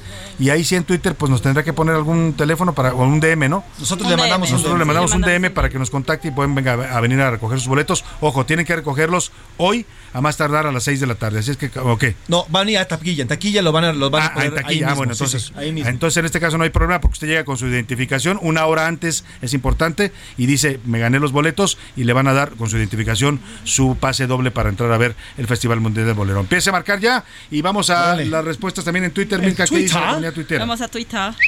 En Twitter, sobre el tema de los útiles escolares, ay Salvador, el 64% dice que les fue muy mal, que están muy caros. Ujú. El 20% dice que bien, que pudieron surtir todo. Y el 16% dijo que de plano le es imposible comprar. De plano. De plano. O sea, es un porcentaje alto, ¿eh? Es que sí, Sí, está sí, complicada la situación y también las escuelas deberían ser conscientes, ¿eh? Las públicas y las privadas y no pedir tantas cosas, o sea, pedirles lo básico nada más a los niños, ¿no? Sí, o por ejemplo en las privadas que les den oportunidad de comprar los uniformes en otro lado, porque luego los venden adentro de Ah, la pues escuela. es que es el y- negocio, Milka, tú quieres afectar el negocio de la directora, Sí, ya pues no. A ver, Cuéntanos, José De Luis, más Blanquita, mensajes. De mis Blanquita le dicen, sí, tenemos mensajes. Marcos nos dice, eh, saludos a mi programa favorito de noticias. Nos- nosotros siempre escuchamos este noticiario. En el kinder de mi hijo, aparte de todo lo que tenemos que adquirir como útiles, uniformes, etcétera, nos piden material de papelería y o de mantenimiento. Ahora como parte de requisito de inscripción, nos piden fichas de depósito por una cantidad que no es tan insi- insignificativa. Y si no, nos condicionan la inscripción. ¿Podrían decirnos a qué instancia podemos ¿Es acudir? a kinder esta público situación? o privado? dice? Vamos a preguntarle a ver si es público o A privado. díganos si es público o privado, porque si es privado, bueno, pues son condiciones de la escuela y usted tendría que cumplirlas. Si es público, no tendrían por qué hacerle estos cobros y menos el, ingreso del niño. Si, si es público, ahora le vamos a dar el dato de a qué dirección de la SEP se- se puede usted dirigir para poner una queja, porque evidentemente están violentando la ley y los derechos del niño. Milka Ramírez en Twitter, ¿qué más dicen? Sobre el tema de la prisión preventiva, el 14% cree que debe de mantenerse, el 72% dice que debe de eliminarse y el 14% dice que los jueces abusan. O sea, están más a favor de que se De que se elimine, elimine, sí, ya la que prisión preventiva, ¿no? Pues yo también estaría de acuerdo, ¿eh? nada más que pues ahí también la autoridad tiene que mm, ponerse las pilas, porque si lo van a dejar en libertad mientras usted esté sujeto a proceso, lamentable en este país la mayoría se fuga, ¿eh? Sí, Se fugan, o sea, no nadie dice, sí me voy a quedar y voy a ir a, a mis audiencias, o que le pongan un brazalete, o no sé, hay, hay, hay soluciones que podrían Sí, implementarse, ¿no? Bueno, ¿qué más mensajes, José Luis, tienes? Tenemos además saludos, nos están agradeciendo por los boletos, ya están comenzando a llegar. Ahorita ¿Ya? les vamos a ¿Ya hay empezar. respuestas? Ay. Ahorita sí, ya Qué rápidos dedos tiene nuestro auditorio. En Exactamente. Twitter están lentos, ¿eh? ¿Sí? ¿No ha habido? Están lentos. Bueno, pues si no llegan, los vamos a dar, si no llegan en Twitter, los vamos a dar también en radio, Ahorita- en mensajes. sí, exacto, si los, los tuiteros no nos quieren así. Buenas tardes, eh, les saludo y les mando saludos desde Zapopan, Jalisco. Oigan, sobre la prisión preventiva, yo creo que tienen que quitarla porque el gobierno está abusando de ella y además los jueces también abusan de ella. Y sobre la jerga, jamás compraría este tipo de ropa. ¿Por qué? Bueno, pues simplemente pues una burla para todos aquellos que conocemos este tipo de material. Si quiere que se lo vendan a los gringos, tal vez ellos sí los quieren comprar. Saludos, Salvador, te queremos. Seguro los compran. Milka, ¿tienes otra respuesta en Twitter? Sí, antes de leer las respuestas, bueno, antes de leerte más bien lo- lo- lo- La- la, la encuesta, sí, hay una respuesta y dice, voy a comprar Mecate y lo voy a vender como cinturón, a ver si puede ser una idea, ¿eh? Bueno, si ya está. Una, ¿quién, es, ¿Quién es el que lo dice? ¿Qué usuario? Este lo dice... Voy a comprar mecate. Gil. Pues es que son ideas que ahora se, Gil. ahora se vende de todo, ¿eh? Si usted Sí, usa el ¿eh? internet además para vender, puede vender todo. Ya sé. El, Hasta piedras. el 2% Y sí. dice que sí. Los Sí, molcajetes. los molcajetes ajá, lo- también. los venden de aretes y los Oye, venden de, si de la gente paga millones de dólares por un NFC, ¿se llaman o cómo se llaman? NFT. NFT, estas figuras de arte digital, ¿no? Sí. Pagan millones de dólares por Y esas sí, cosas. ¿eh?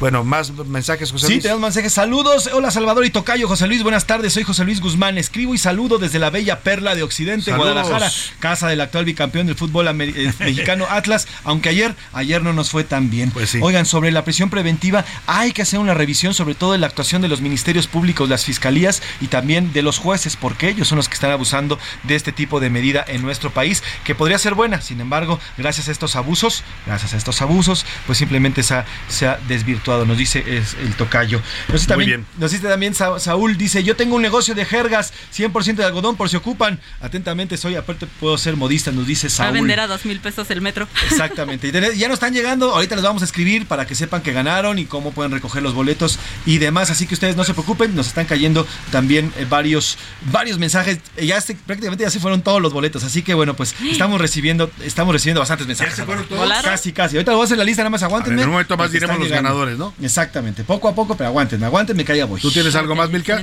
Nada más la encuesta, el 2% dice que sí lo compraría si el diseño es bonito, el 2%. De la ropa de jerga. La ropa de jerga, el 80% dice que jamás, que es un abuso, y el 18% dice que de la moda, lo que te acomoda. Lo que te acomoda, Así efectivamente. Bueno, pues ahí está. En un momento más de dar la lista de ganadores. Vamos a ver quién se va a escuchar bolero. Eh, ¿ya, ¿Ya está la respuesta? Sí, ¿verdad? ¿Ya podemos dar la respuesta? Eh, no, aguántame, aguántame, lo deja- de- deja- deja Por lo pronto. ¿por qué no me pones un bolerito para irnos a otros temas importantes, no? Vamos a otros asuntos importantes con algún bolero que me tenga por ahí nuestro productor Rubén Esponda. Venga, un poco de bolero para los que se van a ir a cantar este fin de semana al Teatro de la Ciudad de Esperanza Iris. al revés y ya lo ves. Pasan los años dejando huellas al pasar. Nuestro amor es imposible.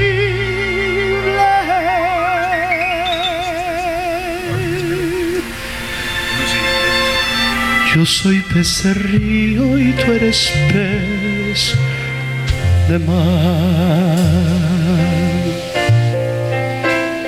Yo sería. A la una, con Salvador García Soto. Son de lo mejor. Gracias, Alex. Bueno, pues vamos, vamos a más información. Vamos a más información y vamos a, comentar eh, este tema importante, José Luis Sánchez, el caso de esta denuncia en San Luis Potosí. Mary Jane Mendoza, madre de Camila, la niña de tres años, aquella pequeñita que le contamos fue declarada muerta por los doctores y resultó que no estaba muerta, la- estaba con vida todavía cuando la estaban velando.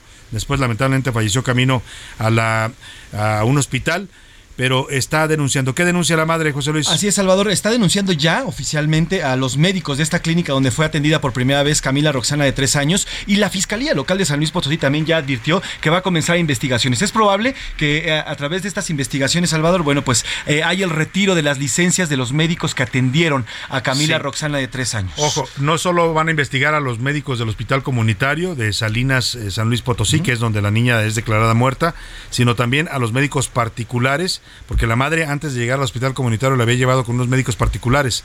Esos médicos la mandaron a su casa con unas pastillas y no le diagnosticaron nada, a pesar de que la niña tenía un cuadro severo de diarrea y vómito.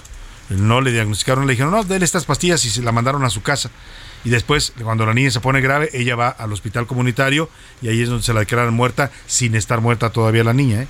O sea, aquí hay negligencia, pues no sé qué otros delitos se pueden, a- les van a atribuir a los médicos, a mala praxis de los médicos, tanto a los particulares como a los eh, del sistema público que declararon muerta a esta niña. Y también parte de las investigaciones, Salvador, va a alcanzar hasta este lugar donde fue velada la niña, donde eh, cuando es- se encuentra en, en este tema de la velación, se dan cuenta que la niña continúa viva porque al final fue revisada por, el personal también de este centro de velación. Bueno, también la investigación va a llegar hasta allá, hasta este centro de, de velación ahí en San Luis Potosí. Así que bueno, pues ya prometieron por lo menos en San Luis una, una investigación amplia, Salvador, en este caso. Bueno, pues vamos a tener más temas, vamos a tener más temas en esta segunda hora, le platico rápidamente. Vamos a hablar también de la de hablando de temas de salud, la Secretaría de la Función Pública inhabilitó a cinco empresas de estudios de laboratorio clínico y bancos de sangre por incurrir en prácticas monopólicas. Le voy a contar quiénes son estas empresas al regreso de la pausa. Por lo pronto nos vamos a la pausa con música. ¿Qué vamos a escuchar, José Luis Sánchez? Vamos a escuchar en estos ahora mismo a Why Does It Always Rain on Me? Porque siempre llueve sobre mí, dice esas veces que... ¿Por qué otra vez. siempre me llueve a mí y no a los demás? ¿no? O sea, esas personas que traen la nubecita, la nubecita negra encima de la cabeza. Así es, se trata de Travis, lanzada en 1999. Por cierto, en octubre va a venir esta gran banda, así que bueno, pues todos los que son rockeros de corazón pueden escuchar ahí a Travis. Pues vámonos con rock a la pausa y volvemos con más aquí en A la Una. invisible man still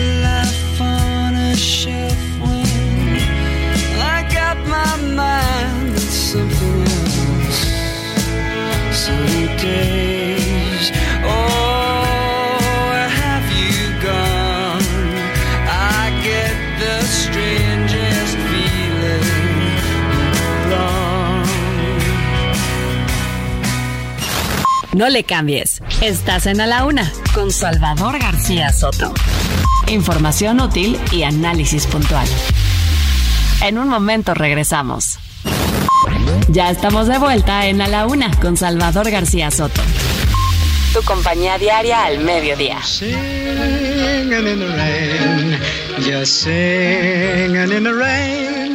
What a glorious feeling, I'm happy again. I'm laughing at clouds so dark up above. The sun's in my heart and I'm ready for love. Let the stormy clouds chase everyone from the place. Come on with the rain, I've a smile on my face. I walk down the lane with a happy refrain, just singing, singing in the rain.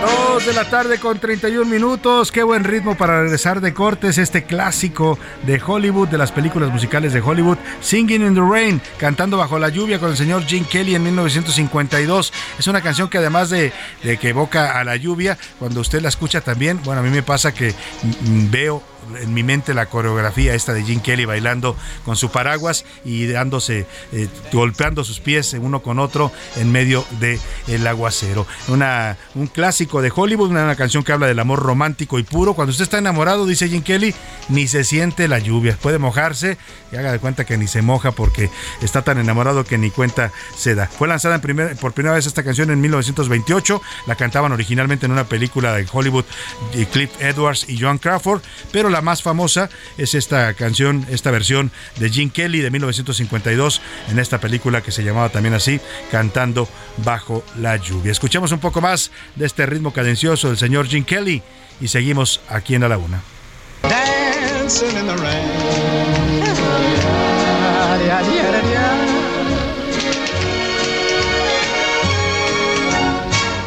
I'm happy again.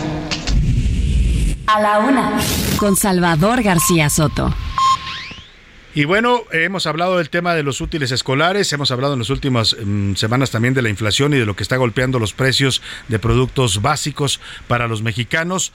Eh, todo ha subido prácticamente, lo reporta el INEGI, los, eh, los eh, alimentos más indispensables de los mexicanos. Hay aumento en los combustibles, el gas, la luz, las gasolinas, no se diga, siguen ahí fluctuando, aunque siguen contenidas por el subsidio que les pone el gobierno federal. Pero vamos a hablar de estos temas importantes, sin duda, con el Procurador Federal del Consumidor. Está en la línea don Ricardo Sheffield y le agradezco mucho que nos tome esta llamada. ¿Cómo está, Procurador? Buenas tardes. Salvador, muy buenas tardes, a tus órdenes. Qué gusto saludarlo. Pues eh, hablábamos hace un momento y estuvimos escuchando a padres de familia que andan comprando los útiles escolares y pues dicen que los precios, como muchos lamentablemente productos en este momento en el, en el país y en el mundo, están por las nubes. Eh, ¿Qué reporte tiene la Profeco sobre los precios de útiles escolares, Procurador? Mira, el, más que el reporte de los útiles, porque las variaciones es según el producto, hay unos que han tenido aumentos importantes, sobre todo en papel, Sí. hay otros que no tanto. Y, y lo más importante es que antes de salir a comprar, evaluemos qué productos, qué artículos, qué uniformes podemos reutilizar, porque tenemos el derecho a poder reutilizar todo lo que es reutilizable. Muchas Ujú. cosas quedan en buena condición y de tres o cuatro libretas del ciclo anterior puedes armar una nueva. Eh, los colores no tendrías por qué renovarlos eh, porque están a la mitad o, o- a un tercio. Entonces, vamos a, como papá y mamá, a revisar qué podemos reutilizar y eso reutilizarlo. O incluso, en el caso de los uniformes, si ya en- dentro de la familia eh, no hay quien los pueda usar, un vecino, una vecina, un primo, una prima, puede utilizar los uniformes.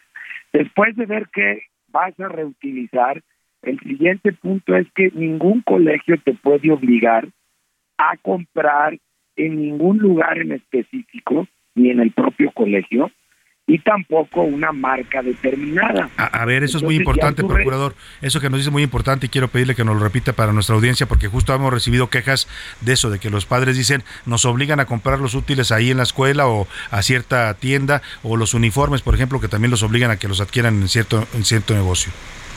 no te pueden obligar a comprar ni una marca específica, ni tampoco en un lugar determinado. Entonces, y muchas veces, como bien señala, sobre todo en escuelas particulares, les da por hacer negocio también con el regreso a clases, aparte del negocio que ya es eh, el servicio por sí de educación que da la escuela. Claro. Entonces, si alguien te quiere obligar, no estás obligado a hacerlo. Si lo quieres hacer porque lo puedes o porque se te facilita, pues ya es una decisión, pero no te pueden obligar. Y en caso de que te obliguen, llámanos al 55 55 68 87 22 al teléfono del consumidor y tomamos cartas en el asunto. Lo primero que se le manda es un destacamiento al colegio, haciéndole ver que lo que están realizando no es legal. Claro. Y si insisten, pues entonces ya se les aplica una, una multa. Bueno, La pues, mayoría de los casos, sobre todo este año, se han resuelto con el exhorto del Profeco. Claro, bueno, pues ahí está lo que le recomienda la Profeco, que si lo quieren obligar a usted a comprar útiles o uniformes o cualquier insumo escolar en algún lugar en específico y usted no quiere hacerlo, tiene la opción de acudir a Profeco y presentar una queja y van a, actuar eh, con la escuela correspondiente. Procurador, hablaba yo también de los precios pues de alimentos, eh, de, de, de productos básicos. Eh, tuvimos un reporte esta semana del INEGI que habla de una inflación de 8.62%. ¿Qué acciones está haciendo la Profeco para tratar en la medida de lo posible y en lo que le dan sus facultades legales, pues de vigilar este tema de que no haya abusos en los precios de, sobre todo de productos No- básicos? nos- noso- nosotros cuidamos que no exista acaparamiento Ujú. ni aumentos injustificados en los precios. Y hasta ahora no hemos tenido ningún caso de aumento injustificado o de acaparamiento. Ujú. ¿Cuándo es acaparamiento? Cuando un productor o un distribuidor, un comercializador, guarda la mercancía y no la vende para obligar a que se suba el precio.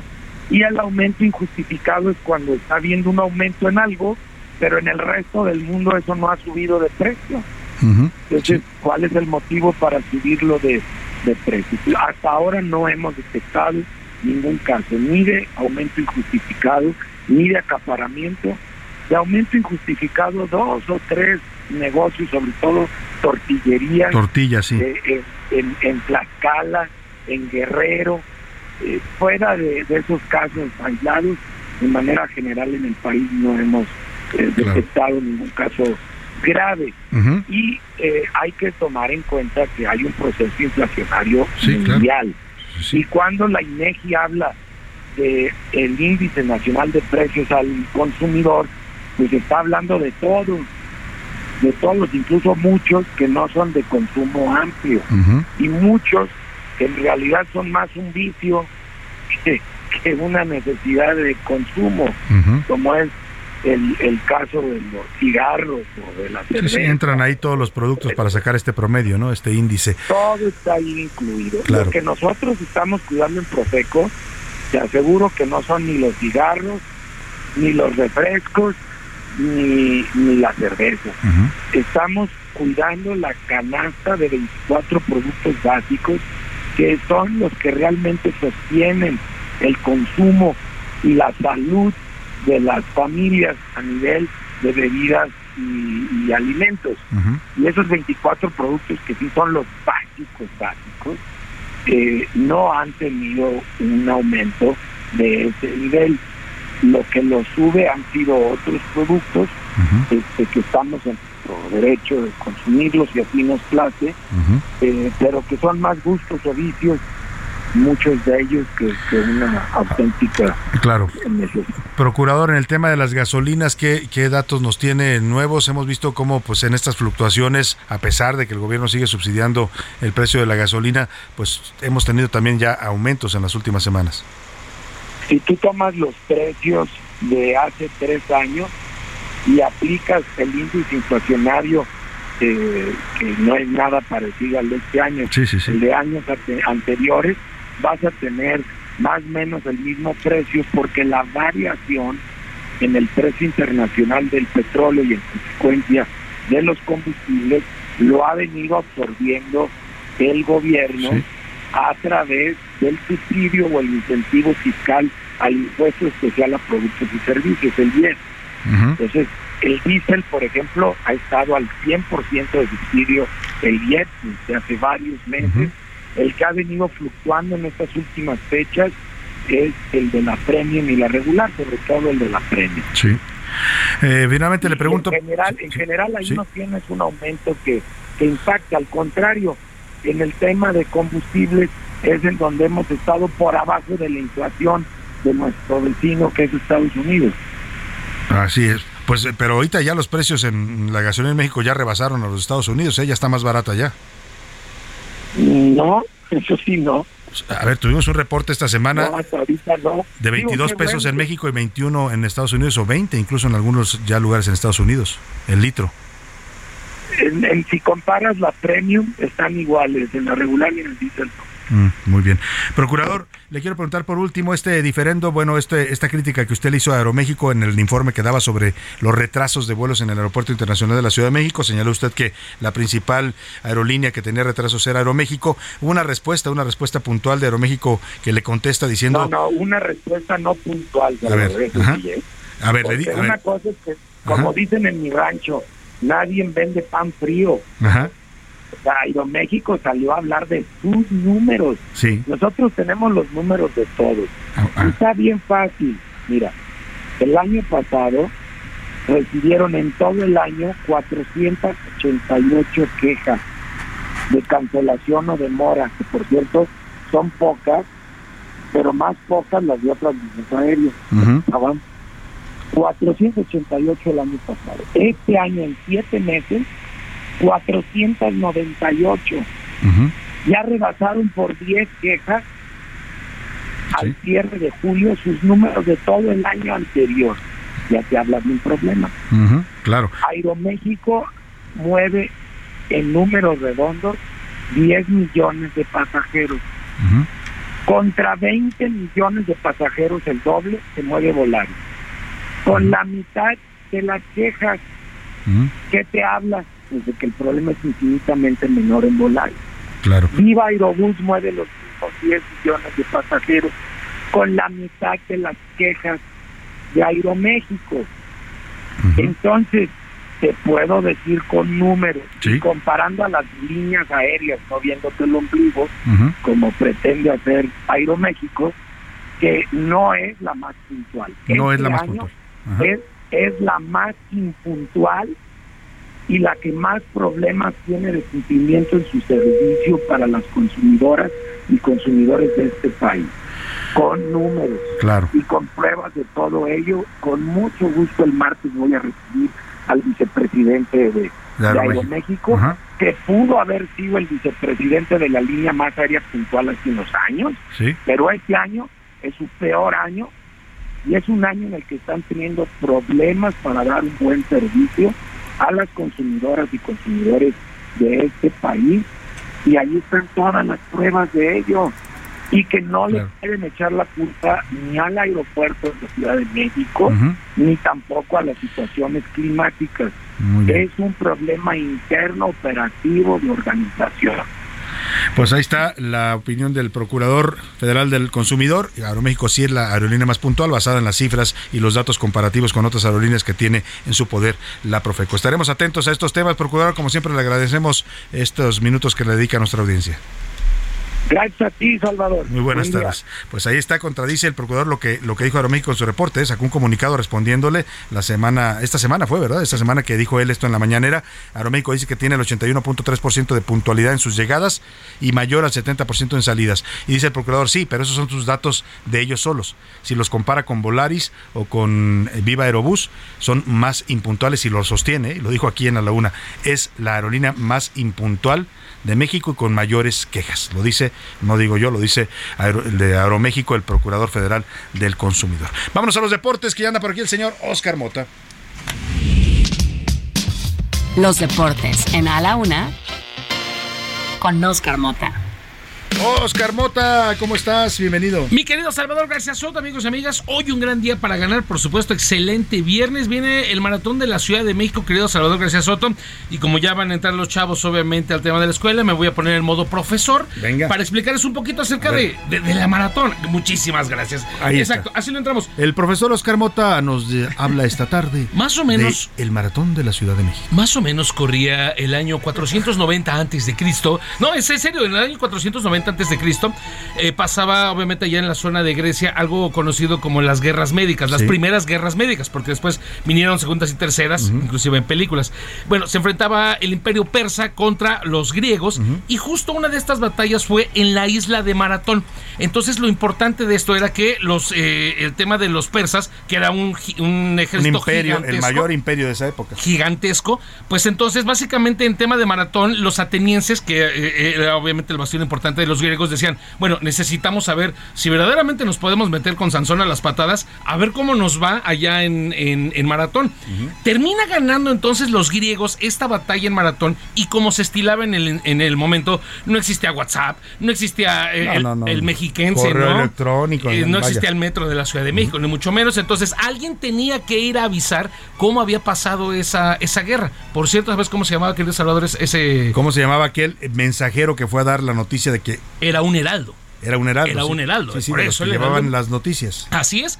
Corre entonces tal cual de la isla de Maratón hacia Atenas, que es una distancia de 42 kilómetros, poquito más eh, de, de- de metros, para llegar, obviamente, con los atenienses y decir la palabra Nike, que quiere decir victoria. Victoria. Y tiene que venir, obviamente, con ese De tema. ahí viene los- la marca ese de los tenis. Es Este, ¿cómo correcto. Imagínate lo cultural que estamos haciendo Sí, esto, no, Salvador. bueno, ofreció cátedra y está dando cátedra Oscar Mota. Y ahí entonces viene obviamente la prueba de la maratón que se termina obviamente recuperando para el tema de los Juegos Olímpicos y obviamente después ya en la era moderna. Dicho lo anterior, querido Salvador, y obviamente hablando de la maratón de la Ciudad de México que se estará celebrando su edición 38 este domingo, vamos a escuchar Alejandro Ruiz, querido Salvador. ¿Quién es Alejandro Ruiz? A él lo apodan el Peluches. Al inicio de este programa tú mencionabas de toda una inmensa cantidad de personas que asisten a los eh, deportistas, que les dan fruta. Oye, que- eso es maravilloso porque es muy bonito ver que la gente salga a apoyar a los que van corriendo, ¿no? A darles es. ánimos, a regalarles cosas, ¿Es correcto? agua, naranjas, lo que sea que los hidrate. Uno de estos personajes es Alejandro, eh, el señor Alejandro Ruiz, le apodan el Peluches. Vamos a escucharlo. Venga. Hace como 15 años más o menos que hice mi botarga de peluches. Algo tengo que hacer, ¿no? Para impulsar a la juventud, a los niños, a los grandes, darles ánimo, ¿no? Motivarlos. Siento una alegría muy bonita, ¿no? Esas sonrisitas de los niños, de los grandes, hijo, con eso tengo, ¿no? Y yo quiero eso, transmitírselo a, todo- a todos los corredores, ¿no? Que se alegren, ¿no? Ese, estar contentos, alegres. Seguir impulsando a la juventud, a toda la gente. Y, y si es su primera carrera de, de 10, 21 o más de maratón, estudiarla para que venga el otro año en qué fallé, ¿no? Y mejorar y estar listo para el siguiente año. Yo hasta ahorita, gracias a Dios, nunca me he quedado en ninguna carrera, ¿eh? pero ya a punto de, así de muchas veces, ya he querido tirar la toalla porque me las he visto muy, muy, duras. Pero si se tropieza uno o algo, tiene que pararse uno y, y seguir adelante, ¿no? Es como en la vida. Son golpes de, o gajes de la vida, ¿no? Que tiene que echarle ganas y superar, ¿no? No rendirse, no rendirse jamás. No rendirse jamás. El Peluches es un personaje, es un deportista ya eh, un poco Ya más mayor, de- ¿no? Ya De- mayor. de edad adulta. Y tiene un traje de más de 3 kilos, querido Salvador, amigos que nos ¿Y con escuchan. ese traje corre? Con más de 3 kilos de puro peluche y con ese corre, pero su función es irle, ir animando. Va animando a los corredores Es cuando pasa. Lo he visto, yo me ha es. tocado verlo. No, no, yo no he corrido el maratón, lo ha corrido mi esposa Rosana, que le mando un abrazo, lo ha corrido en tres ocasiones, pero sí he estado ahí viendo a muchos personajes Así como es. él que, que corren el maratón y este personaje en particular va diciéndole a un corredor si lo ve cansado, se anima y le dice, ánimo, tú puedes, tú, tú vas a lograrlo. Y qué bonito lo que te dice de que eh, esta, este tipo de carreras, ya sea un maratón, una carrera de 5, 10 kilómetros o de 21, es como la vida. Como ¿no? la vida, O sea, exactamente. vas, vas, te fijas una meta y vas hacia allá avanzando. Te puedes caer, te puedes cansar. Va a estar compleja. Pero hay que levantarse Así y es. seguir, ¿no? Hay que llegar a la meta finalmente. Una tremenda lección y obviamente el deseo de que todos los amigos que nos estén escuchando, amigas y amigos que vayan a competir este domingo, termínenlo como sea, con el tiempo que sea, pero siéntanse obviamente orgullosos y, y échenle muchas ganas este Y, y corredores elite de los que pueden ganar, porque pues ya sabemos que muchos, ¿cuántos, cuántos se habrán inscrito en esta ocasión? Eh, están entre los 25 y 30 mil participantes para este año. Por cierto, la Maratón de la Ciudad de México es la cuarta más grande de todo el continente continente americano y la novena de todo el mundo en importancia. Y corredores importantes vienen algunos. eh, Eh, son corredores etíopes, keniatas, eh, etíopes. keniatas. Sí, porque eh, debes de recordar, y lo sabes muy bien, mi querido Salvador, que da calificación para el maratón de Boston. Claro. Entonces, estas pruebas y con los grandes, con los tiempos de, co- de corredores elite pueden calificar a, a Boston. Pues ánimo, ánimo a todos los que van a correr, les mandamos toda la buena vibra y la fuerza para que lo logren. ¿no? Así es. Como dice Oscar Mota, no importa el tiempo, lo que importa es que usted pueda cumplir con su meta personal. Y bueno, pues ya estaremos reportando el lunes las incidencias de este maratón. Oscar Mota seguramente nos traerá una muy buena crónica del maratón de la Ciudad de México. Domingo, gran día para ganar y sábado también con el Chivas Pumas y además Gran Premio de Bélgica apuesta, domingo. apuesta rápidamente. Este, una gorrita, Salvador, un- un- no una, sé, una una cachucha, pero a ver, ya, te, ya sé cuál te voy a pedir. Una que trae LA que es de, de- de buena marca que venden en las tiendas de deportes. Ok, no sé cuál, pero Negra, porque tenía una y me la bajó, me la bajó mi hijo, entonces la quiero recuperar. Y si no, pues tú te la El ganas. lunes Salvador me la ¿Sí? traerá, entonces Que vamos dice a Los ver. Ángeles, es, es Sí, la, sí, de sí. los, de, la de los Dodgers. Hecho, creo. perfecto, cerrado, ahí está. Apostado con Oscar Mota y yo. El va Pumas, yo voy Chivas. Y a ver, quién, a ver cómo nos va. Vámonos ahora sí, gracias Oscar Mota. Ay. A los curuleros y la rola de la semana, Pepe Navarro y Pepe Velarde le cantan al pues la caída de la verdad histórica, la detención de Murillo Caran, todo esto que vimos estos últimos días sobre el caso Ayotzinapa. Venga. ¡Ajúa! Pues ahora resulta que no hay culpables, pero sí hay presos porque no pudieron dar con los culpables. Y eso sí que no lo vamos a permitir. Faltaba más. mm. Año de 2014, muy presente tengo yo. Bien agüitado, raza. A 43 chavillos, un pillo desapareció, un pillo desapareció. Y digo pillo con todas sus letras, en no me viven. De todo les prometían a los pobrecitos padres. A prometer yo también puedo. De quién tuvo la culpa, eso no lo sabe Naiden, eso no lo sabe Naiden. Tampoco puedo decir nada de cien fue que la rechita. Pa' mí que jamás, la neta, sabremos lo que sucedió. Ya sabemos que los mataron, pero ¿quién fue, raza? Se cuidan las espalditas, el pacto no se rompió, el pacto no se rompió. ¡Achis, achis! Pues de qué pacto hablan entre a y p o qué Algo de carnita, dales, ve por Murillo cara. No sean güeyes, no vayan a agarrar al hermano. Lo encierras y ahí lo dejas y a nadie le explicas nada, y a nadie le explicas nada. Justicia nomás hay una y aquí jamás que llegó.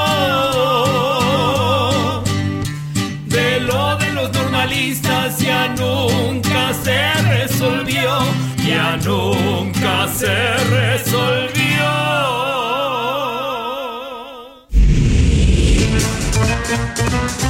El entretenimiento con Anaí Arriaga.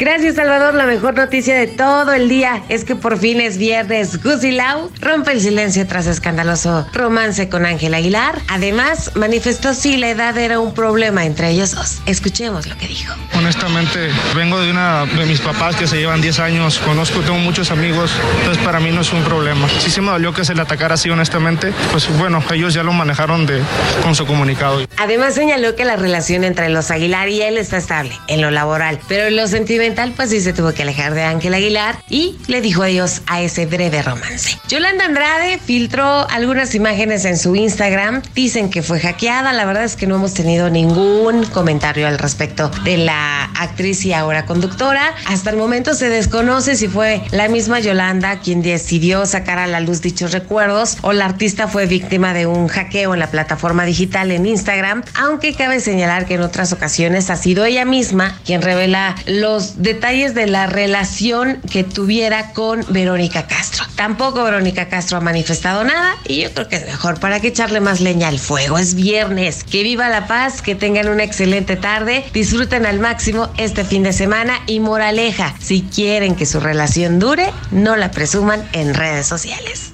Muchas gracias, Anaí Arriaga. Pues sí, sigamos los consejos de Anaí Arriaga y sobre todo relajémonos este fin de semana. Le quiero agradecer que nos haya acompañado en nombre de todo este equipo. Quédese aquí en la programación del Heraldo Radio. Yo lo espero el lunes a la una. Pase un buen fin de semana, descanse. Aquí nos encontramos el lunes. Por hoy termina a la una con Salvador García Soto. El espacio que te escucha, acompaña e informa. A la una con Salvador García Soto.